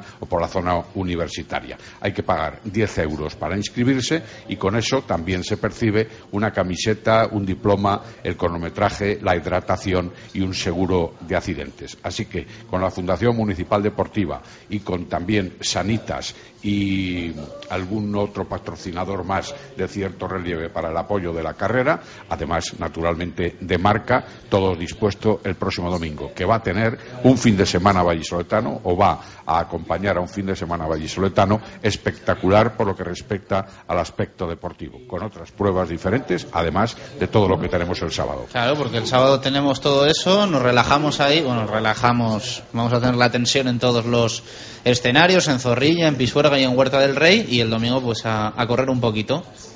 Te vas a inscribir, ¿no? Supongo. Yo ya lo he dicho repetidamente, sí, pero para la parte de los 5 kilómetros. Para la de las 10, no, porque, entre otras razones, no soy de los más avanzados ni de los que hace atletismo o recorridos de este tipo constantemente. Y uno no tiene por qué arriesgar, y menos a mi edad. Bueno, yo te veré en la salida o en la llegada, ya veremos. Ya, ya Más bien en la llegada, hombre, para que, decidiré para que, si no, para que darte digas ánimos. mi nombre, Sí, igual me, me pongo en el kilómetro dos y medio, que igual lo, También lo haré. igual lo necesitas, que, que- que me ponga en el, en el término. Con la bombona de oxígeno. Eso es. Sanitas marca Running Series en Valladolid el próximo domingo. Las inscripciones, como decía Marco, 10 euros en Sanitas marca Running Series. eh, con dos running.com, carreraspopulares.com, ticketsport.es o www.marcaentradas.com. Va a ser el próximo domingo, 14 de abril, a partir de las 10 de la mañana. Esas dos distancias, 5 o 10 kilómetros. Eh, abrimos el fútbol. En nada van a estar aquí con nosotros nuestros profes para hablar de todo lo que tenemos que hablar. Hay que hablar del, eh, del partido de Mestalla, del partido en sí de cómo vieron al Real Valladolid, de lo que pasó con Alejandro Hernández Hernández. Vamos a hablar, por supuesto, también del Getafe. Hemos conocido nuevo horario para partido del Real Valladolid. Eh, va a jugar en Los Cármenes y frente a Granada, el, eh, frente al Granada, el Pucela, de sábado a las 4 de la tarde. Así que se empieza a aficionar el equipo a jugar en esa hora del postre el sábado, porque lo va a hacer este, este sábado frente al Getafe y lo va a hacer en el nuevo Los Cármenes frente al Granada. Sábado ya a las 4 de la tarde. Así que nuevo horario que hemos conocido hoy de partido del Real Valladolid. Partido también importante frente al equipo de Lucas Alcaraz, que está en plena lucha por evitar el descenso a la segunda división del fútbol español. Vamos a escuchar sonidos de ayer en el regreso a los entrenamientos del Real Valladolid, que descansaba el pasado lunes en la vuelta a tierras vallisoletanas que tuvo descanso también el martes por la mañana y que por la tarde volvía a entrenarse. Vuelta al trabajo del Real Valladolid con protagonismo de nuevo para el arbitraje de Alejandro Hernández Hernández. Por ello se le preguntó a Óscar González y también a Javi Baraja. Vamos a escuchar primero al salmantino, al charro, que además fue protagonista en esa jugada porque era el que eh, en teoría tenía que sacar, el que se acercaba a sacar cuando lo hizo Joao Pereira. Esto dijo Óscar González en el día de ayer. Le escuchamos. Bueno, pues bien, eh, el club tomará las medidas que tenga que tomar y, pasará lo que pase. Yo creo que, que todo, ha quedado aclarado, creo que, las imágenes lo dicen todo y es un error eh, del árbitro muy grave, pero, pero ya está. Hay que pensar en el próximo partido. Tú eres de los que vive la jugada prácticamente en primera persona, de los que estás al lado, ¿qué es lo que ocurre? ¿Qué es lo que sucede? Nada, lo que ocurre es que el saque banda es nuestro, le dice a Valen que, que saque rápido eh, Valen dice que, que, vengo yo a sacar y cuando paso yo, yo la verdad no le veo, veo unas imágenes que me hace así, como saque rápido, pero vamos, yo ni me entero, yo iba a sacar y cuando veo que sacan ellos. ¿Y cuando veis que sacan ellos, qué, qué, qué es lo que hacéis? ¿Qué, qué? Pero que a presionar, ya quedaban 10 segundos y ya no, ¿qué vamos a hacer? No, no lo vamos a parar. Pero bueno, cuanto antes eh, olvidarse de esto y pensar ya en el Getafe, ¿no? Sí, hay que pensar ya en el Getafe y si rompemos una racha aquí en casa y sacar tres puntos. Lo que sí que rompisteis fue la racha de mal juego porque en Valencia visteis otra otra imagen, ¿no? Sí, sobre todo en segunda parte, a raíz de incluso de la expulsión, yo creo, bueno, yo, yo creo que en la segunda parte ya seremos con otra mentalidad y, y nada, a ver que a ver si seguimos así. Dicen desde Valencia que es una jugada de pillo. Ya. Pues así son todas. Oye. Yo creo que es una jugada ilegal, más que de pillo. Es ilegal y, y así lo contempla la ley. Yo creo que si, si manda que saquemos nosotros, lo único que podía expulsarnos era tres o cuatro, hasta que se queda con ocho. Otra cosa no podía hacer. ¿Todavía habías vivido alguna jugada parecida? No, no, he vivido nunca algo así. ¿Confías en que prospere el recurso que ha presentado el club? No. no, porque yo creo que, que, bueno, al menos se ha escuchado, se ha visto eso es lo importante y a partir de ahí ojalá nos haga falta ese punto. ¿Os da algún tipo de explicación el árbitro al final del partido? No, nada, nada, ni una palabra. Ni una. Sin embargo, vosotros sí le decís absolutamente de todo y no responde, ¿no? Sí, nada. En ese momento yo creo que estaba autorizado a decir de todo porque sabíamos que no, se iba a decir nada. Además, ante el Valencia pudiste romper la racha, ¿no? Y dedicar el primer gol al Sí, la que estoy contento por, por, volver a marcar y sobre todo, pues, bueno, eh, lástima que no, subiera, no subiera para nada. Decías la semana pasada son 11 puntos los que tenemos sobre el descenso, hay que estar tranquilos, ahora ya son 9, hay que estar menos tranquilos. hay que seguir tranquilos porque, pues bueno, el equipo por lo menos nosotros ya demostró que, que puede seguir compitiendo, que es lo importante. Las palabras de Óscar González. En nada vamos a escuchar a Javi Baraja, pero antes informar que eh, hay ya noticias del comité de competición. Leemos en el directo de marca.com que el comité de competición desestima el recurso del Valladolid por la jugada que le supuso la derrota ante el Valencia. Así que desestimado ese acta de alegaciones que presentó el Real Valladolid. Mucho antes de lo esperado. ¿eh? Suele el comité de competición reunirse y tomar decisiones eh, más bien entrada la tarde, a eso de las 6, las 7 de la tarde. Pues bien, a las 2 y 2 minutos informa marca.com el comité de competición desestima desestima el recurso del Real Valladolid por la jugada que le supuso la derrota ante el Valencia. Vamos a ver si en los próximos minutos podemos más en profundidad eh, hablar de este tema, si conseguimos leer la resolución del comité de competición que suele hacer pública la Real Federación Española de Fútbol. Pero desestimado el recurso, como era de esperar, por parte del comité de competición. Ahora lo analizamos, antes escuchamos palabras de Javi Baraja en el día de ayer. Pues la verdad es que extraña desde el banquillo porque con lo bien que hemos hecho llegar a banda intentar ahí perder los últimos segundos que quedaban del partido y sacar un saque, a favor, un saque banda a favor, encontrarte de repente que están sacando ellos y que nos hacen una contra y nos hacen gol, independientemente de que es verdad que durante esos 50 minutos o 50 segundos o 40 segundos de la contra podíamos haber parado muchos momentos, pero bueno, la incertidumbre de, de por qué han sacado ellos y nos corresponde a nosotros puede provocar que haya un desajuste y de ahí pues, viene, viene el gol, evidentemente. ¿En tu carrera habías pasado por algo parecido alguna vez? No, no, la verdad es que he tenido muchos errores arbitrales, pero bueno, como los futbolistas también fallamos, pero evidentemente un, un error de este, de este calibre a nivel técnico en un árbitro se supone que, que, es profesional y que, es, que está cobrando por ello y que el nivel de, de, arbitraje español se presume de que es buenísimo, la verdad es que no lo he vivido ni en España ni, ni en Europa. O sea que bueno, es un, una situación totalmente diferente y que ahora mismo estamos desconcertados ante lo que puede, ante lo que puede pasar con el recurso que ha hecho el club. El club pide que se repitan esos 53 segundos. ¿Tenéis confianza dentro de la plantilla que eso pueda ocurrir? A ver, si el club yo creo que, que ejerce esa opción de, de, poder reclamarlo porque, porque estamos dentro de la ley y así de claro lo dice el reglamento, ¿no? Eh, evidentemente luego decidirán lo que, lo que decidan y lo que está claro es que, normalmente a nosotros los, comités nunca nos han favorecido tanto en quitar tarjetas como en posibles rearbitrajes de, de, partidos en jugadas concretas pero bueno en este caso es que no es rearbitrar un partido es una situación en la que el árbitro estima una cosa que no la refleja el, el, el reglamento y bueno pues a partir de ahí una de dos o se repite desde el inicio o se repite desde, desde la jugada en sí ¿Debería de tener algún castigo a tu juicio colegiado por este error, al margen de lo que pase con el recurso? Me imagino que tendrá su, su castigo, pero bueno, evidentemente a nosotros su castigo ya no, no, no, nos influye, ¿no? Por mucho que esté 8, 6, 3, 2 partidos, incluso aunque no, aunque no le castiguen, yo creo que al Valladolid el punto no se lo va a devolver nadie. Igual en esos 50 segundos puede pasar que nos hagan otra contra y nos metan gol, pero evidentemente habíamos hecho un trabajo muy bueno fuera de casa con 10 jugadores como para que una jugada tan, tan puntual y, y tan fuera de lo normal pues te marque, te marque el resultado de un partido que para nosotros, sabiendo cómo están las cosas y, y, viviendo experiencias anteriores, un punto puede ser una salvación. Tú no estabas en el campo, pero hablaste luego, intentaste hablar con el árbitro, con el cuarto árbitro, con alguien. No, la verdad es que a mí me sorprende porque en el, en el banquillo estamos comentando, pues eso, que, que, había salido muy bien la jugada de Valenciaga, que habíamos llegado hasta el fondo y que ahora, bueno, pues prácticamente quedaba aguantarla y provocar que, que pasasen los 10 segundos que faltaban o 15. Y, y cuando nos damos cuenta, pensamos desde el banquillo que habíamos sacado nosotros y que habíamos perdido fácil un error nuestro, pero luego al, al, ver que hay compañeros que se están quejando y que protestan airadamente, pues entendemos que, que no había sido así, es el, el vestuario cuando nos, nos, explican la situación. Este es un error de técnico, pero errores también de apreciación habéis vivido al principio de temporada. Bueno, pero ahí entra el factor humano. Yo creo que como todos fallamos y los árbitros evidentemente fallan igual que los jugadores, podemos ser más o menos perjudicados, pero bueno, eh, ahí está el, el pues el pensar que el árbitro también se puede equivocar. Evidentemente aquí no, no tiene esa justificación porque yo creo que, es una situación en la que está marcada claramente en el reglamento que en el momento que el árbitro marca un, un saque a favor de un equipo no, no, no, puede sacar el otro, independientemente de que ahora se esté comentando que, que bueno, que el línea la había marcado de otra manera cuando en las imágenes se ve claramente que, que él insta a Oscar a que vaya a sacar rápido porque nos toca sacar a nosotros y de repente no sé qué se le cruza que durante los 20, 30, 50 segundos que dura la jugada de ataque del Valencia no se le pasa por la cabeza a cortar la jugada. No sé si por el ridículo a, a, cortar esa jugada, indudablemente él no piensa que va a acabar en gol, pero acaba en gol. En Valencia hablan de pillería.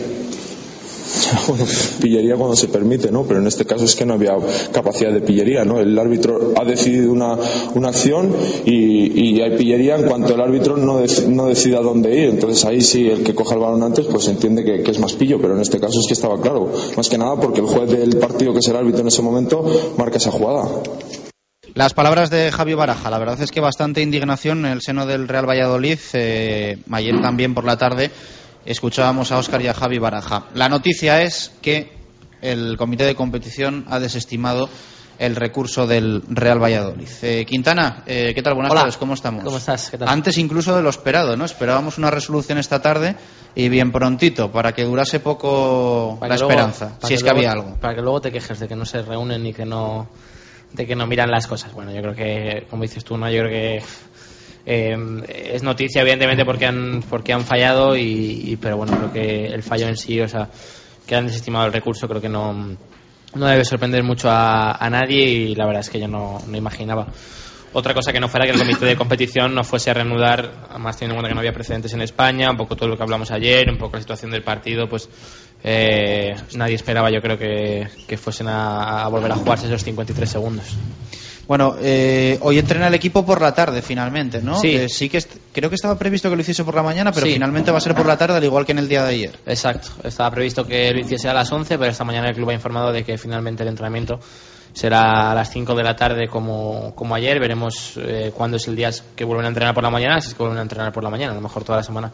Eh, por no alterar el planning, pues ya entrenan por la tarde. Ayer Ebert al margen y se espera que hoy vuelva ya con el grupo. Sí, veremos a ver cómo va evolucionando también de sus problemas musculares. Ayer estuvo al margen del equipo, no se ejercitó con el resto de sus compañeros. Y, y bueno, veremos a ver eh, cómo también es el planning de, de cara a esas molestias musculares, de cara a la evolución y de cara a si puede estar el sábado contra el Getafe, que previsiblemente se esperaba que, que, sí esté. Bueno, eh, abrimos nuestra tertulia. Javi Pardo, ¿qué tal? Muy buenas, ¿cómo estamos? Hola, ¿qué tal, Chus? David, ¿qué tal? Muy buenas. Buenas, eh, buenos días. Y está también con nosotros Jesús Turiel. Turi, ¿qué tal? Muy buenas. Hola, buenas. Bueno, pues eh, lo habéis escuchado. El comité de competición ha desestimado el recurso del Real Valladolid. Noticia de última hora que leemos en la página web de Marca, en marca.com. Entiendo que no os sorprende, pero bueno, no sé si os parece justo o no os parece justo. Javi.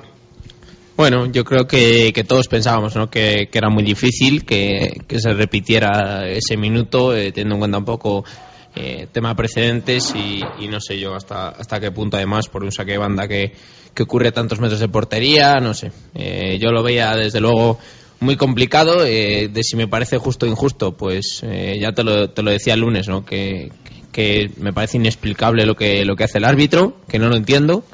Entiendo que o se le fue la pinza o, algo parecido, no se da cuenta, no sé, me parece que es que es un error tal que, que no lo considero ni, ni no sé, ni explicable, ¿sabes? Al final eh, estamos hablando de que manda a sacar al Valid, eh, Valenciaga se va de la jugada y en estas aparece Joao Pereira, saca mientras eh, se ven las imágenes que el árbitro está diciendo a Oscar que vaya a sacar.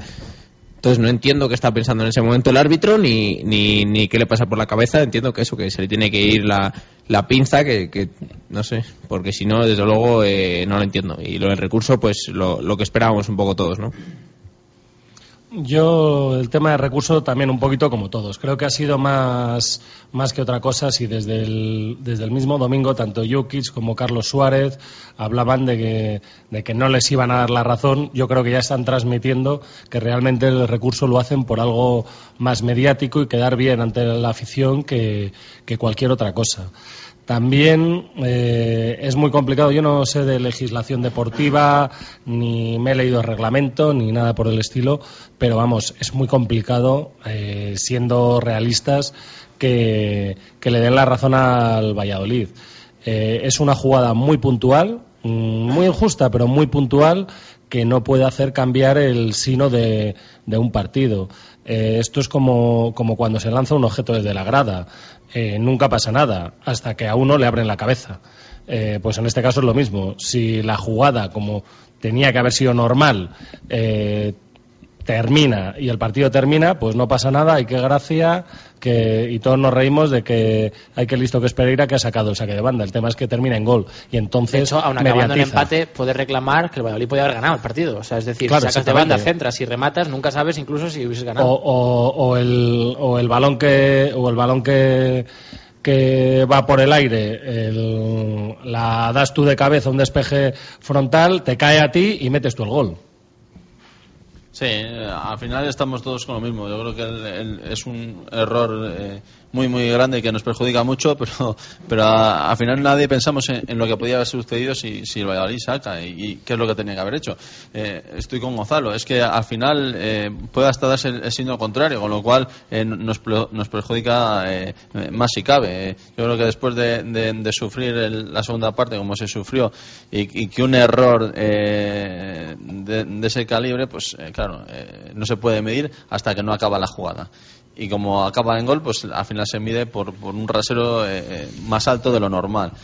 Eh, sabíamos todos que, al final el recurso no iba a prosperar porque, porque al final todos se basan en, en lo mismo. Yo creo que se, se lavan las manos eh, claramente cuando hay cosas de estas eh, en los comités y, pues, y lo dejan pues eh, evitando que, que llegue a mayores y, y haciendo pues oídos sordos a- al resto. Yo creo que la justificación también del árbitro es un poco también eh, pues muy muy muy vana que no vale para nada yo creo que Poco creíble, ¿no? Sí, al final es un, justifi un justificable un justificable yo creo que está marcando está hablando con, con los jugadores y, y yo no sé si se le pasa por la cabeza que, que ha sacado el Valladolid y ha perdido la pelota porque otra cosa eh, sería inexplicable. O sea ver ver sacar a un jugador del Valencia un, un saque de banda y, y- y- y equivocarse en, en que, en, que- en lo que está marcando, yo, yo- o, se, o se tiene que pensar que estaba sacando un jugador de- del Valladolid, o, o a mí no me cabe otra explicación, con lo cual es, es más, más, más. Yo, más yo es que respecto, respecto al árbitro, el,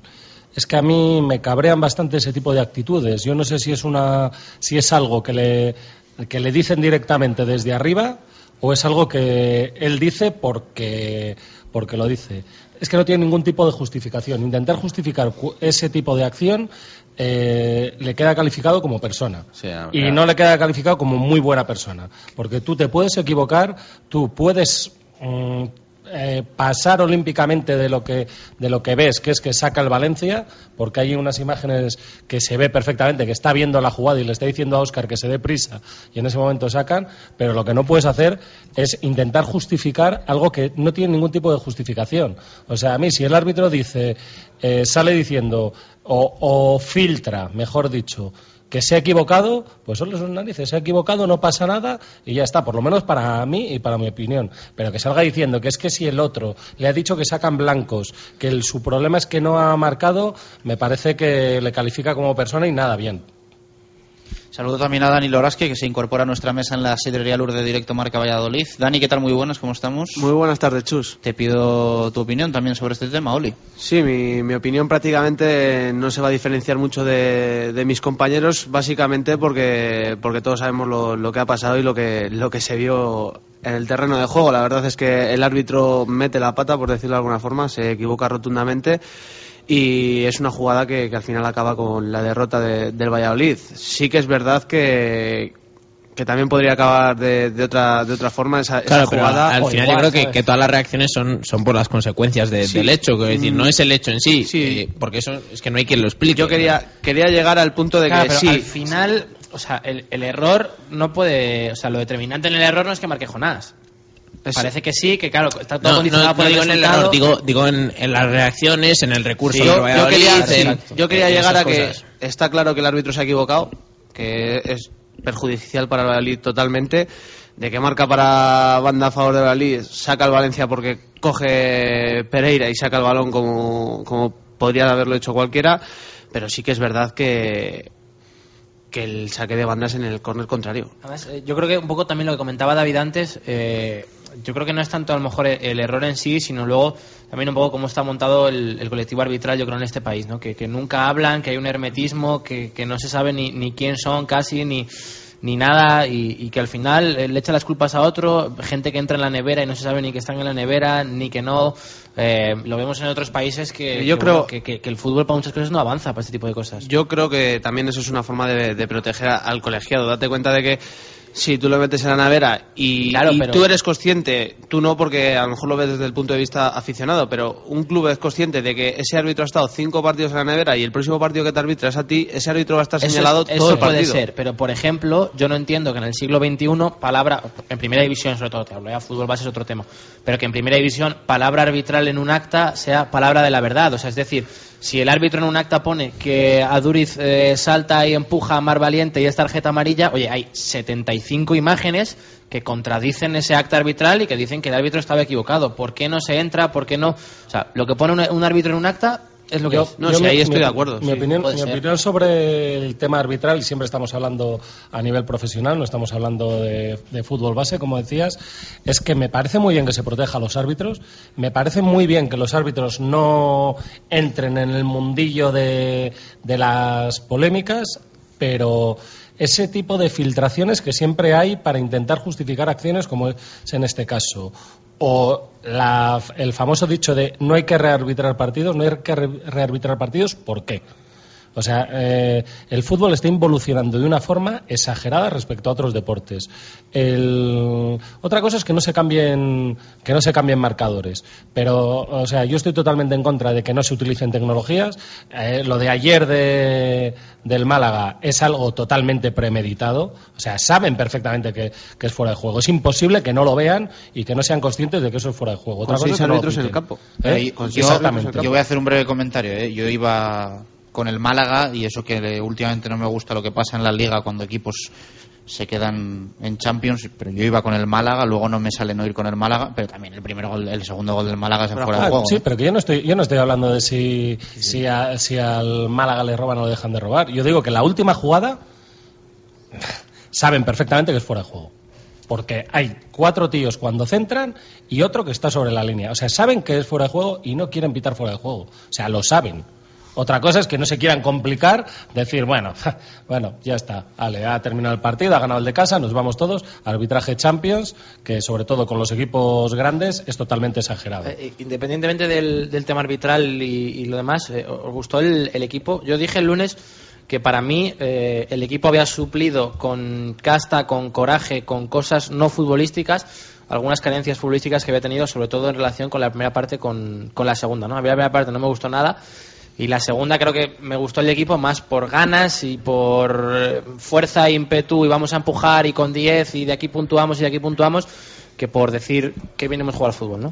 Muchos partidos yo creo que al final se ganan por eso, por, eh, por el trabajo de, de- otras cosas que, que dejan aparte la calidad técnica de- del futbolista. Creo que a- aquí tuvimos la semana la semana anterior contra los Asuna, un partido que, yo creo que, que el es bastante mejor que, que el equipo contrario, pero que al final por ímpetu y por ganas de, ganar el partido, al final gana. Y, y pasó ahí en Valencia, pues pasó pare- parecido. Yo creo que 11 contra 11 fueron, fue superior el, el- el Valencia pero una vez una vez eh, con el marcador en contra y, y espoleado por la expulsión de, de Sereno pues eh, eh, pues al final se ponen todos en mono de trabajo y aparte de, de- de intentar eh, eh, demostrar que su valía a nivel futbolístico pues apretan ma- ma- marcan más intensidad intentan ir a, a- a buscar eh, ese empate se tienen casi las mismas ocasiones que o más que con 11 y se hace el gol Bueno, ya tenemos la resolución del comité completa. Eh, vamos a leerla. Eh, dice antecedentes. El Real Valladolid interpone escrito ante este comité de competición solicitando, en base a los fundamentos contenidos en el mismo, la incoación de procedimiento disciplinario contra el colegiado que dirigió el referido encuentro, teniendo el club como parte interesada y sustanciado eh, que sea el procedimiento correspondiente imponer las sanciones que resulten procedentes y acordar retrotraer el encuentro al momento que se violó la decisión del árbitro, ordenando repetir los minutos restantes, concediendo el saque de banda al Real Valladolid. Eso es lo que pide el club. Dice el comité de competición, fundamentos jurídicos. Primero, a la vista de las imágenes aportadas como prueba videográfica por el Real Valladolid, se aprecia meridianamente que el colegiado, pese a señalar inequívocamente un saque de banda a favor del citado equipo denunciante, permite que el equipo contrario aproveche la falta de diligencia de los jugadores del Real Valladolid y, ante la pasividad del colegiado y en contra de su propia decisión anterior, los jugadores del Valencia terminen poniendo el balón en juego, mientras que el árbitro, lejos de impedir tan improcedente acción, permite continuar la jugada que, a mayor abundamiento, culmina en un gol marcado por el equipo local. Aquí le da la razón, yo creo, al, al Real Valladolid. Continuamos. Segundo, en este orden de cosas, el Real Valladolid considera que nos encontramos ante una conducta contraria al buen orden deportivo dice ex artículo 68 del Código Disciplinario de la Real Federación Española de Fútbol y una alteración del orden del encuentro o de la competición. Eh, artículo 51.2 del Código Disciplinario de la Real Federación Española de Fútbol, alegando con carácter subsidiario una conducta de abuso de autoridad. Sin embargo, considera este comité de competición que por más que nos encontremos ante un hipotético fallo en la ejecución de una decisión arbitral y sin perjuicio de las responsabilidades que pudieran derivarse en el orden y ante el órgano competentes, la acción objeto de controversia no resulta subsumible en los meritados tipos infractores y preceptos invocados por el equipo denunciante, lo que, en coherencia con el criterio que analógicamente se sostiene, entre otras, en la resolución del Comité de Disciplina Deportiva del 5 de febrero de 1999, impide acordar en este caso y ante este órgano de disciplina deportiva responsabilidad disciplinaria contra el colegiado del encuentro y menos aún la impetrada repetición parcial del encuentro desde el momento en el que se produce la errónea actuación arbitral. La referida resolución, tras distinguir aquellas decisiones que, como las que nos ocupa, afectan meramente al eh, afectan meramente al desarrollo del encuentro de las decisiones que han de servir de base para la imposición de sanciones eh, disciplinarias por tener carácter o consecuencias disciplinarias, concluye que un encuentro solo se anula o repite cuando las normas reglamentarias específicas lo establecen y como no consecuencia de ningún error arbitral, sea este del carácter que fuere y tenga la influencia que tenga sobre el resultado final del encuentro. Eh, acuerda no haber lugar a acordar consecuencias disciplinarias frente al colegiado del partido correspondiente al Campeonato Nacional de Liga de Primera División, sin que resulte oportuna la retroacción o repetición parcial del citado encuentro. No sé si habéis entendido algo. Yo creo que en castellano le dan la razón al Real Valladolid, pero vienen a decir que no pueden hacer nada. Que es un error arbitral y creo que con lo que dice el comité de, competi- eh, de competición, este árbitro se va a pasar sin arbitrar mucho tiempo. Sí. Mucho tiempo. ¿eh? Aunque el comité técnico de árbitros, hoy según Ramón Fuentes en el diario Marca, acepte lo- la explicación que da de la jugada. Sí, pero es que yo Pero creo me- que no esto es un- me- que, que el- que sin, repito, sin saber de derecho, porque no... Esto, por último, va a ir a apelación el Real Valladolid. ¿eh? También lo, ¿Ah, sí? lo ha dicho el club, que va a ir al comité de apelación. Así que veremos hasta dónde llega esto. Me parece, me parece bien. No me, eh, no me imaginaba que, que fuera en apelación. Pero a mí me parece que el concepto error es que es falso. Es que no es un error del árbitro. Es que el árbitro no hierra cuando toma la, la- decisión y cuando deja sacar al Valencia. Ese es, el, es el- para mí el fondo de la cuestión. No se puede decir que es un error arbitral. El árbitro sabe perfectamente lo que está haciendo. O sea, no comete ningún error. Él marca a favor de un equipo y saca otro equipo. No hay ningún error. No hay ningún error. Y ese es el, el fundamento final del que se basa en que vale, que es un error. Le dan la razón al Valladolid, es un error, no es consecuencia para repetir ni un partido ni, ni unos minutos. Pero vamos, bueno, nada, lo, lo previsto, vamos, lo previsto. Bueno, es que lo de que no es un error lo, lo sigo lo sigo pensando. Es un error que saque el Valencia. Es un error de visión, entonces, ¿no? no ve que se, se piensa que saca el eso- Valladolid. porque- porque tiene- No, le ve el la error- camiseta diferente. ¿cuántos segundos tiene para cortar la jugada? No, eh, Sí. perdona, Oli. El, er- el es que error. yo creo que no, al se final, basan- si no, los, no lo corta en los esos cinco primeros segundos, eh, No lo puede que- cortar que- después. Luego, luego ya. No, no, porque Sí, ya bueno, sigue pero- una jugada y se pone a correr. O Pero sea, eso es como la, la típica falta que, que la, que es, la- es falta y deja seguir ahí un poquito y, y pita después. No, Sí, eh, pero perdonad, justo pero es que cuando el error, después el ya error al que se basa es que no marca que saca el Valencia. Eso es falso, eso es mentira. Él sabe perfectamente lo que está pasando. O sea, sabe perfectamente que saca el Valencia, lo que pasa que, que pasa olímpicamente. No, señor. O sea, el- no hay error. Sabe lo que pasa, lo que pasa es que no le da importancia. Y la importancia tiene porque nos meten el gol. Si no, se habría quedado es en que una si- anécdota si- hasta divertida. Si no hubiese gol, pues no, no, no habría pero, problema. pero no hay error, sabe perfectamente lo que hay, al igual que digo ayer con el Málaga, el- los árbitros saben que hay fuera de juego, lo ven. Estás muy no lo con los árbitros, ¿eh? Sí, fíjate, Es que y, mira que me caen, sí. y, y mira que me caen muy bien, y mira que me caen muy bien, y me llevo con todos fenomenal. este último no, es mes, verdad, ¿eh? Es Este último mes ha habido muchas, ¿eh? No, y pero muy las, gordas. las lleva viendo siempre. Bueno, pero al final se juntan todas en, en, una- en un periodo de tiempo muy pasa, pequeño Se y ha juntado con el Valladolid, ayer con el Málaga y ya, pues, hombre, sí que se, se hace un poco más grande, eso sí que es verdad.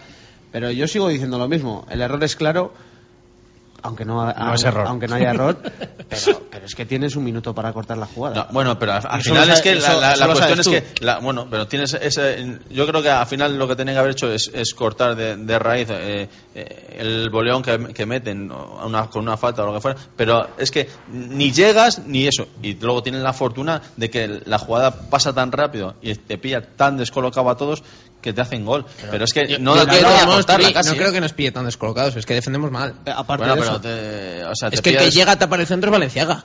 Que es el que ha ido Es el que hay está- no es tan- que- es que el que no da de cabeza el no despeje Guaita sacar, es sí, Valenciaga. pero no Pero tardan en tanto- sacar y, y- Pero y- tanto, tanto Oscar, tanto Oscar, eh, Javi Guerra ahora mismo no sé dónde está, pero tanto Oscar como Valderrama no están bien colocados.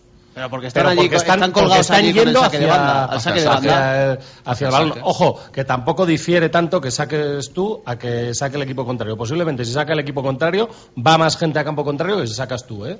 Sí, en, en esa situación. sí, yo de todos modos, de, todo esto de que se equivoca el árbitro, es que lo que no termino de entender es como Óscar y Javi Guerra, que están a un metro de todo, no dicen nada. Ah, no, no No se van a levantan ni el la árbitro, mano ni dice. nada. o sea, es por- que Óscar va a la presión como si Yo sacara ya lo he dicho mil veces. A mí me da igual. Es que los jugadores del Valladolid, como si se sientan, que expulse a todos, pero que no puede sacar el Valencia. Eso es. Que me da igual. Sería tan fácil es que tampoco hacer- me parece, Javi, tampoco me, parece, me parecería, por mi parte, que he criticado muchas veces a los jugadores del Real Valladolid por quedarse mirando una decisión arbitral. Es que si la jugada sigue, si la jugada sigue y Óscar se queda parado, gritando que tengo que sacar yo, que tengo que sacar yo, y nos meten gol, decimos que ¿por qué no corrió detrás del balón? No, es que Es yo la que cojo que con la la caga mano. se la. Como lo hacen los niños en el colegio, este Yo balón es mío, saco mano. yo. Claro, claro. Sí, sí, sí. Que eso fue lo que hizo el Valencia. Es que es tan fácil Sí. como, como lo que hacen los niños en el patio del colegio. Es, es, es mi balón, cojo el balón y saco yo. Y se acabó. Yo evidentemente lo paro como sea, vamos, o sea, o- o, eh, sí que es verdad que luego la jugada tampoco hay opción de hacer falta porque es un golpeo de Guaita, eh, hay una caída y Vanega está absolutamente solo, pero No, Rama no llega. y luego ya Rama estás no- en el Rama no está, bueno, Rama no está en el sitio, es que no sabemos dónde tiene que estar. Rama. Luego ya está en el área la jugada, pero es verdad que, que yo lo paro hasta, hasta, hasta con la mano, vamos, es que saco yo, es que, es que no sé qué hacen ustedes sacando. Ya, lo que pasa, lo que pasa que en ese momento es tan rápido, es el que El shock que de decir, ¿por eso. qué- hay- de todas formas va en el carácter no de los jugadores, no del equipo, sino de las personas. O sea, yo me imagino a otro tipo de jugadores. Bueno, a Ever que- mismo, en este equipo puede ser Pues el sí, que más pues a lo mejor, tenga. a lo mejor Ever, si le pasa eso, le empieza a llamar o da una patada a Vanega por en medio o levanta a uno tres metros. Mm, Sí, o sí, sea, sí. va en el carácter imagínate- de, las, per- de las personas. Imagínate o sea, a Gatuso que le han quitado el balón. A Turi en su época. Guay, Mira, si le tenemos aquí al lado. La había cogido hasta con la mano. Claro. No, pero no, es que al final no puedes decir, "Eh, hubiera hecho esto porque es que es una situación que no se ha dado. O sea, no se ha dado en el fútbol. O sea, ¿cuántas veces has visto sacar a un equipo cuando, cuando no tiene que sacar? O sea, es que dices, es, que. porque claro, hemos visto nueva, hemos ¿eh? visto cosas como por ejemplo se va el balón eh, y parece que no ha marcado todavía y lo coge el que más rápido lo coge a la saca, saca, y lo deja correcto vale. Pero es que esto que marque una cosa y he visto hasta un tapón de un entrenador a, a un a un defensa Sí, o banda entrar- que fue el año pasado Sandoval Sandoval a Diego, ¿no? Incluso- en el campo y cortar la jugada Sí. de un entrenador, Sí. también las ha habido, ha habido Pero- miles, pero esa no la, no la ha habido. Hombre, yo, yo, yo estoy recordando ahora mismo, hablando de cosas que han pasado, el año pasado en tercera división del grupo octavo eh, sucedió una cosa de árbitros que de verdad es para que alguno se lo piense. El- en un Ávila, en un Ávila Agui- Aguilar, el, el partido termina en una jugada que es un córner que la saca un jugador bajo palos y, y después tiran el balón fuera el, el Ávila.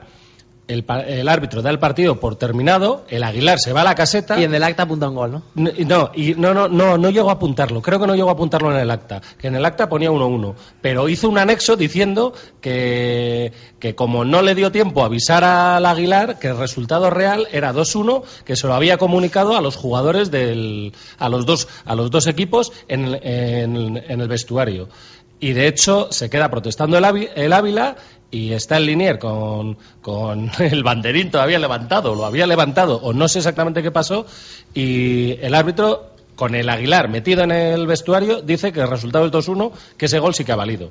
O sea, al final terminamos, terminamos hablando de que, de que todos son personas y, y yo tampoco, eso, me decía Turi que vaya palos que le está dando a los árbitros. Pues son circunstancias, pero es que hay determinadas cosas pero que es es que que- eh, descerebrados los hay en todos los lados y en el fútbol, precisamente yo creo que los menos descerebrados de todos los que rodean el fútbol son los árbitros. Son los- suelen ser los más coherentes y la gente más, iba a decir, normal dentro de lo que cabe.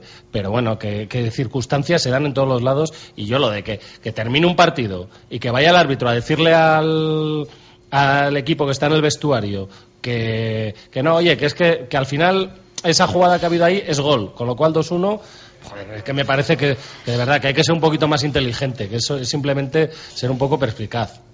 Hablaba yo antes de, antes de que volviésemos con el tema de la, de la resolución, si os había gustado el equipo más en lo, en lo futbolístico. Decía yo que para mí había suplido eh, con Casta cosas, eh, ausencias futbolísticas, el experimento un poco de rueda también en la primera parte que era evidente, lo dijimos, que no iba a salir bien y Rueda no iba a dar el 100% el primer día, pero al equipo le costó mucho y, y luego la segunda parte más por coraje que, que por fútbol, ¿no? Sí, en cuanto en cuanto se queda con 10, yo creo que el equipo pues pues suple un poco eh, quizás esas carencias que estaba teniendo, esos defectos y, y empieza a ser más eh, un equipo, ¿no? Yo creo que que la expulsión de Sereno que viene además de una pérdida de rueda en el centro del campo. Eh, Es que yo decía el otro día que, que Rueda para mí era un 8, no un, un 5. Con perdón, la expulsión de Sereno se marca en la primera tarjeta amarilla que hace. Sí, exacto. Es Ah, idiota la vamos, primera tarjeta que, que saca Sereno. Completamente campo, prescindible, sí. Vamos. A 70 metros de Esa portería, de espaldas. de- eh, exacto, sí.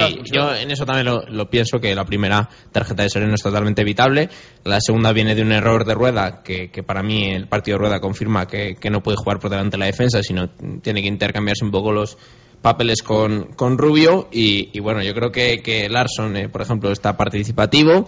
Y que, bueno, al final el equipo, como dice Gonzalo, con 10 está incluso mejor que con 11. No sé si nos hace en alguna ocasión de gol con, con 10. Eh, antes del penalti tienen varias ocasiones para, para matar el partido seguramente, sobre todo la primera parte. Eh, Dani está bien, luego el penalti lo fallan ya. Yo creo que, que el- al final el ir 1-0 solo, parar un penalti y quedarte con 10, al final suma un poco todo y las adversidades esas que está teniendo el Valiz hace que, que empiecen a sumar más y además eh, le sumas pues eh, el golazo que, que mete Oscar ¿no? en ese pues golpe de calidad que, que, que tuvo el Salmantino también, pues yo creo que hace justo el 1-1, hace que al final remen todos, como decía Turi, al final el- para el mismo lado y, y quieras mantener la ventaja como sea, ¿no? De ahí también eh, el enfado sea mayor, yo creo, después eh, por ese 2-1, porque estás trabajando mucho el, punto, estás en Mestalla, sabedor un poco de que a priori incluso podíamos firmar eh, el empate y viendo un poco cómo ha ido el partido, yo creo que, que desde luego mm, inmerecido, ¿no? Yo tenía la, la sensación un poco en muchos tramos de partido, entiendo que por demérito del Valladolid y también por mérito del, del Valencia, evidentemente el equipo que es, pero que no hacía dos ataques seguidos, ¿no? Llegabas una vez, eh, un arreón, la de Omar tienes, tienes el gol, pero no, no terminas de, de tener dos ataques seguidos, llegadas un poco con continuidad, algún balón largo consigues llegar, pero muy a, mí, cuenta gota. a mí no me gustaría decir que, que el equipo, eh, desde un punto de vista técnico-táctico, no me gustó durante el partido. Creo que, que fue más mérito en este caso del Valencia que del Valladolid. El trabajo, el esfuerzo que hicieron mm, es digno de alabar, pero bueno, a mí mm, no me gustó el equipo. Lo que no sé, ni en primera ni en segunda parte, ojo. ¿eh? Eh, lo que pasa es que a partir de que se quedan con 10, Claro, lógicamente no puedes analizar de la misma, de la misma forma. El primer gol, hablamos del, del penalti, que es un fallo de rueda. El primero es uno de Álvaro Rubio, que también pierde, pierde un balón.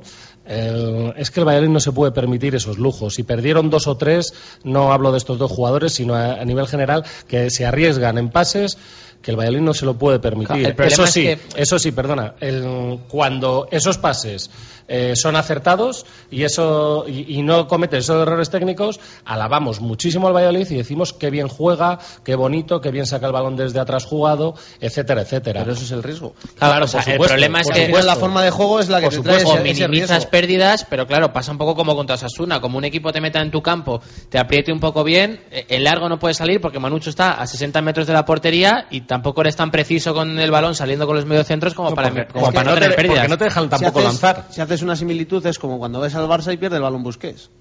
Al final. Lo que yo pierde creo uno se- cada, cada, cada Claro, por 300 eso te he dicho la, minutos. la Claro, simili- la claro. similitud. pero cuando le pierde, el, el Barça sufre. Pues es lo mismo, lo que pasa es que el Valladolid pierde muchos bal- más balones, evidentemente. En eso eh, pierde más balones es el- en, en nuestros tres cuartos de es el campo. riesgo, es el riesgo que corres jugando de Claro, pero mejor. el, el Lo que Barcelona pierde David, la, que te- la pelota mucho más lo que lejos. decía David, que eh, hasta ahora muchos partidos, muchos equipos te dejaban lanzar, te dejaban golpear y aunque sea quieras que no, con la baza de Manucho, pues ya te ibas metiendo allí, llevas buscando segundas jugadas, pero yo creo que hay, va- lleva una racha también. Real, Osasuna y Valencia, justo las tres derrotas de tres equipos que te meten en tu campo y no sales. porque pierdes el balón en el centro del campo si intentas salir jugando y si golpeas, está Manucho muy lejos y tampoco te dejan golpear. También está coincidiendo con que no es el mejor momento que está pasando el Valladolid en la temporada. Bueno, se está pues- juntando un poco. Tiene un híbrido ahí entre las dos cosas que no sabes al final. Es que al final el Valladolid no está jugando como estaba jugando al principio. Bueno, hubiera creo- sacado, hubiera sacado a lo mejor yo creo partidos eh, como el, el de Osasuna, pero bueno, al final la Real y, y Valencia eh, son resultados que a priori pues eh, son de, de equipos que ahora mismo están eh, están por encima de pues del resto eh, y, del resto bueno de, de todo el resto no pero sí de, nuestro nivel. Yo creo que están están lejos porque están con más puntos y tienen mucho más plantilla. Pero aún así se, se- a, Valencia se le peleó en todo. Quizá el partido de, el anterior en casa contra los Osasuna pues sí eh, flojeamos más pero yo creo que está manteniendo un nivel que, que a estas alturas y, y- y sin contar con gente importante que, que no está participando, pues es un, un- un nivel alto para, para, para lo que, que el Valladolid es. Yo es, que, yo es que no creo que hayamos bajado de una forma tan alarmante, sino simplemente que es que mm, tanto Valencia, como dice Turi, tanto Valencia como, como Real Sociedad, es que mm, Y vamos a uno, su casa. uno, uno por uno por uno, uno por plantilla y el otro realmente por juego, es que fueron muy superiores al Valladolid. A- a mí la única Son muy superiores. que yo- Es, que, es que tenemos lo que tenemos, es que no tenemos más. a mí la única sensación que me preocupa es esa, que yo creo que antes el equipo eh, optimizaba al 100% dos recursos que tenía, tres, eh, eso lo sacaba un rendimiento espectacular. Y claro, ahora ya eh, no sé si decir que estos equipos se han dado cuenta que tienes que haces dos cosas bien. Entonces, si te minimizan esas dos cosas bien, eh, mm, eh, no tienes, sabes, no tienes tantos que recursos como para hacer seis cosas bien. Es ¿sabes? que Que es muchas veces no es que no es que cometas errores, es que te provocan que cometas errores. Como, No, no, en- está como en este caso, en este caso el otro día el Valencia, yo creo que tenía muy claro que a- en, en nuestros dos medios centros que a Rueda tenían que ir a quitarle el balón al pie y en cambio a Álvaro Rubio le tenían que provocar el error. Sí, medir un poco las carreras de. Larson por detrás de Manucho, sacar un poco a Manucho de cerca del área. Exactamente, y te- exactamente. no tienes extremos que, te produzcan, no, claro. Y, que, y, provoca- y provocar constantemente los errores del Valladolid, que y yo creo que lo hicieron bastante bien. Pues ahora mismo todos los equipos están bastante bien estudiados. Otra cosa es que después te salga o no te salga el, el partido, pero vamos, mm, eso, el Valladolid hace bien dos cosas. Si le consiguen cortar esas dos cosas, estamos fastidiados. Hombre, yo creo que también encima en esta segunda vuelta, ¿no? Al final, las segundas vueltas los equipos están mucho más necesitados, eh, unos pues como el caso de Valencia, de la Real o del Atleti por entrar en competiciones europeas y otras como el Osasuna pues por salvarse, ¿no? Ya estamos viendo ahora también el Depor en cuanto ha estado con con la cabeza prácticamente bajo tierra, pues, pues ha salido otra vez, ¿no? Al final las, ne- las necesidades igual hacen que por momentos el equipo co- eh, compita por, por encima de sus posibilidades y entonces en la primera vuelta, pues en cambio eh, la capacidad de sorpresa es mayor y, tal es la diferencia que el Valladolid la segunda vuelta solo ha conseguido dos victorias. Es decir, eh, y aún así yo creo que lo positivo es que aún tienes a nueve puntos al Depor. Eh, cualquier otro momento de la temporada igual si tienes solo dos victorias en 10, 11 partidos que iba el Valladolid en esta segunda vuelta estaríamos eh, seguramente hablando de otra cosa, de nervios, ¿no? Pero al final eh, ese colchón que tiene el equipo, sobre todo de la primera vuelta, hace que, el equipo yo creo que, que tiene que estar tranquilo, ¿no? Eh, además, viendo la segunda parte un poco de, del, del otro día, nos enseña un poco el camino en el sentido de que o somos solidarios, yo creo que también ahí eh, la posición de Oscar, por ejemplo, a mí jugando a la izquierda no me gusta, me parece que, que para mover a Oscar, eh, si no está para jugar, que vaya al Claro, banquillo, ¿no? Pero, el pero tema Oscar es que, siempre eh, en la media punta. Eh, vimos al mejor Larson de toda la temporada, lo que Larson, siempre dicho. iba a Larson en su sitio, el mejor partido de la temporada. Claro, ya puedes entrar en el debate de si Larson juega en el puesto de Oscar. eh, Sí, pero al ¿Para final viene, no? Final- claro que, que Larson estuvo muy bien. Pero en sí, sí, sí, puesto, pero- el pero- primer partido que ha pero jugado en su en sitio. su- en su Pero claro, sitio, tienes sí. que mover al mejor Y- jugador que tienes y al máximo No, goleador de tu equipo. Y, y ojo, Ese es el el- problema. lo que estamos hablando también es que eh, el mejor Larson se ve co- con un Valladolid, una versión normalita del Valladolid. Sí, Cuando se ve el mejor Oscar, se ve el mejor Valladolid. Y una versión propicia para Larson, eh, Y- más exactamente. tiene que pesar. Y no y no tanta y no tanta posesión sino sí robar y, y salir correr y... y- espacio espacio para Larson etcétera etcétera. No a mí me pareció muy positivo el, el comportamiento de Larson el otro día. El, el tema de Oscar pues Oscar no está como al principio de temporada pero bueno al final tienes una plantilla como la que tiene el Valladolid es que es el mejor jugador de tu equipo y el máximo goleador del Sí, equipo. sí, sí, sí. Entonces, y, tiene, y, y- y les tienes que poner de alguna forma, a fin de cuentas. Les tienes que poner de alguna forma. Oscar a la izquierda, a mí tampoco me gusta. A mí tampoco me gusta.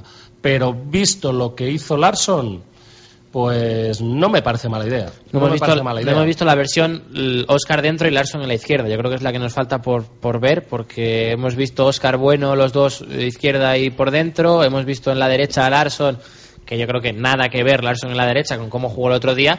Pero también hay que pensar que de cara a Getafe, entiendo que tendrá que mantener la misma línea de lo que ha hecho contra el Valencia. O sea, evidentemente Jesús Rueda no lo puede quitar, aunque lo va a tener que quitar por la expulsión de Sereno, entiendo. No creo que meta Carlos Peña, pero va a tener que volver a jugar Luis Sastre y ya es volver a recolocar. Entiendo que entrará Ebert, a ver si se cae Larson o entra. Claro, o sea, ya va a tener que tocar cosas otra vez.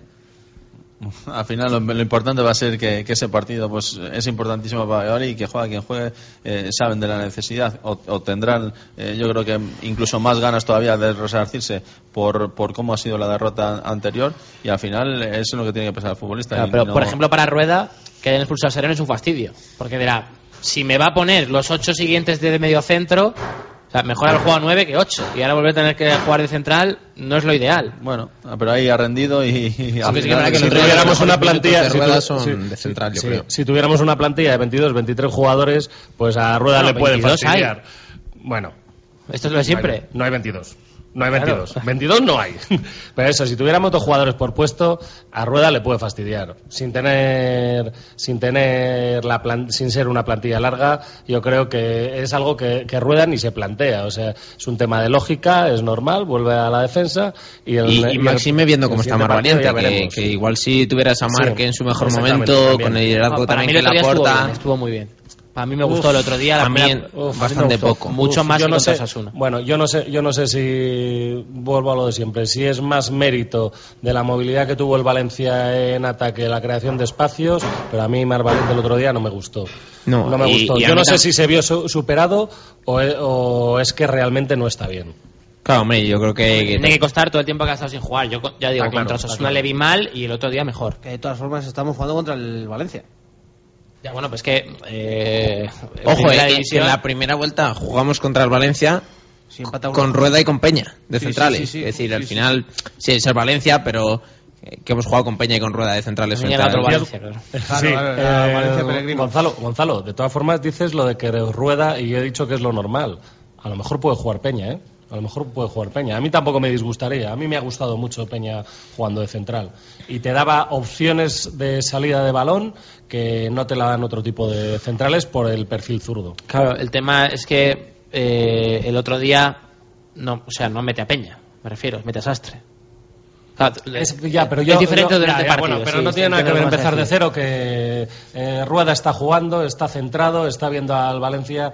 A mí lo de tocar la defensa en, en determinados equipos y, y en el fútbol profesional sobre todo, me parece que la defensa cuanto menos la toques mejor. A no ser que haya algo realmente para, para tocar la defensa. El- si tú vas a meter a un jugador que no está, que no está jugando, el que, que sale de banquillo, tienes que estar muy seguro de lo que haces. De inicio es otra cosa. De inicio es otra cosa. Que no, no, que no te convencen los entrenadores de ti. No, pero yo qué sé, tocar la defensa es como tocar el mediocampo. No, no es lo mismo. Eh, la defensa requiere un plus de concentración que no requiere en ningún otro puesto. Hombre, lo que Yo sigue... te, yo te voy a dar un detalle y Bueno. sie- y, siempre me baso en el mismo equipo, pero te voy a dar el detalle del Barça que cambia más la defensa que el mediocampo.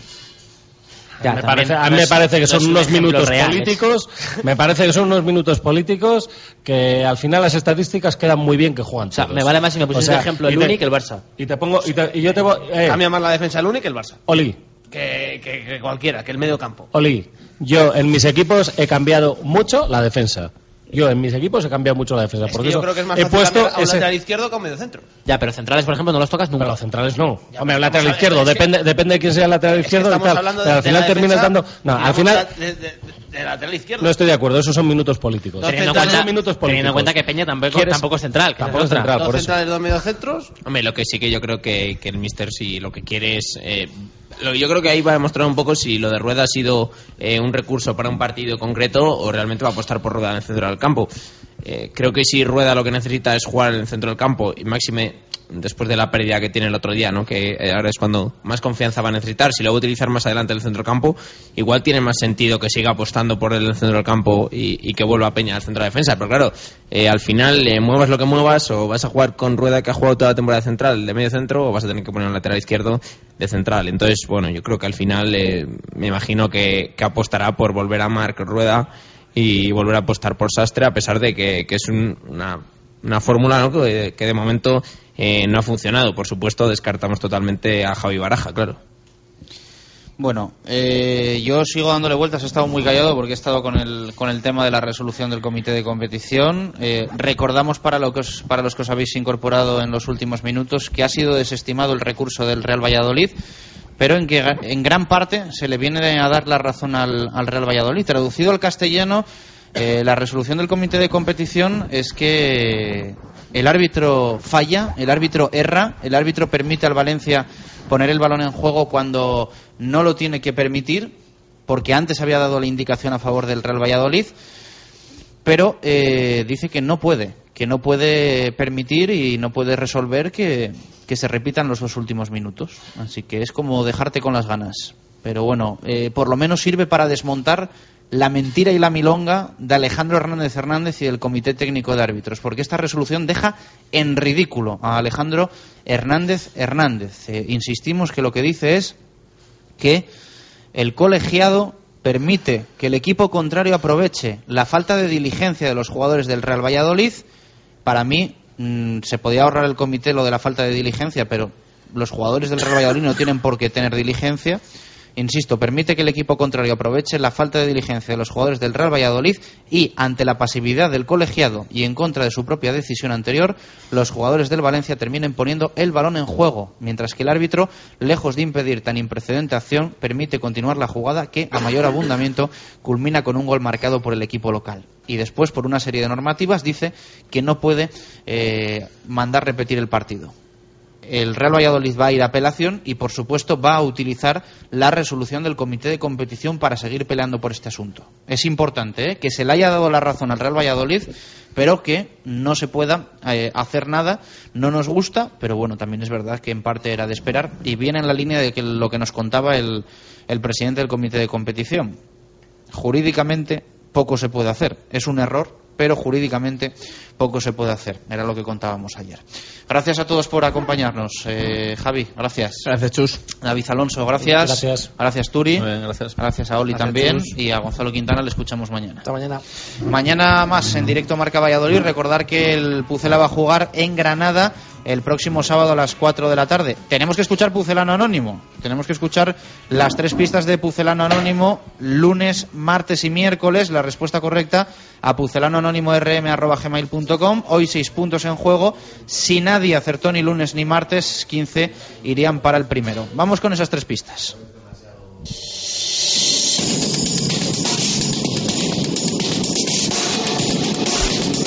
Pese a estar a más de 700 kilómetros del estadio José Zorrilla, no pierdo de vista todo lo que hace el Real Valladolid en su merecido regreso a Primera División.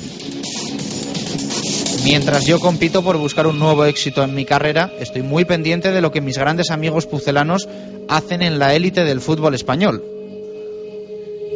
Si lo hago con tanta ilusión y atención es porque me siento protagonista de todo lo que los pupilos de Jukic están viviendo en esta temporada tan buscada y trabajada el año pasado.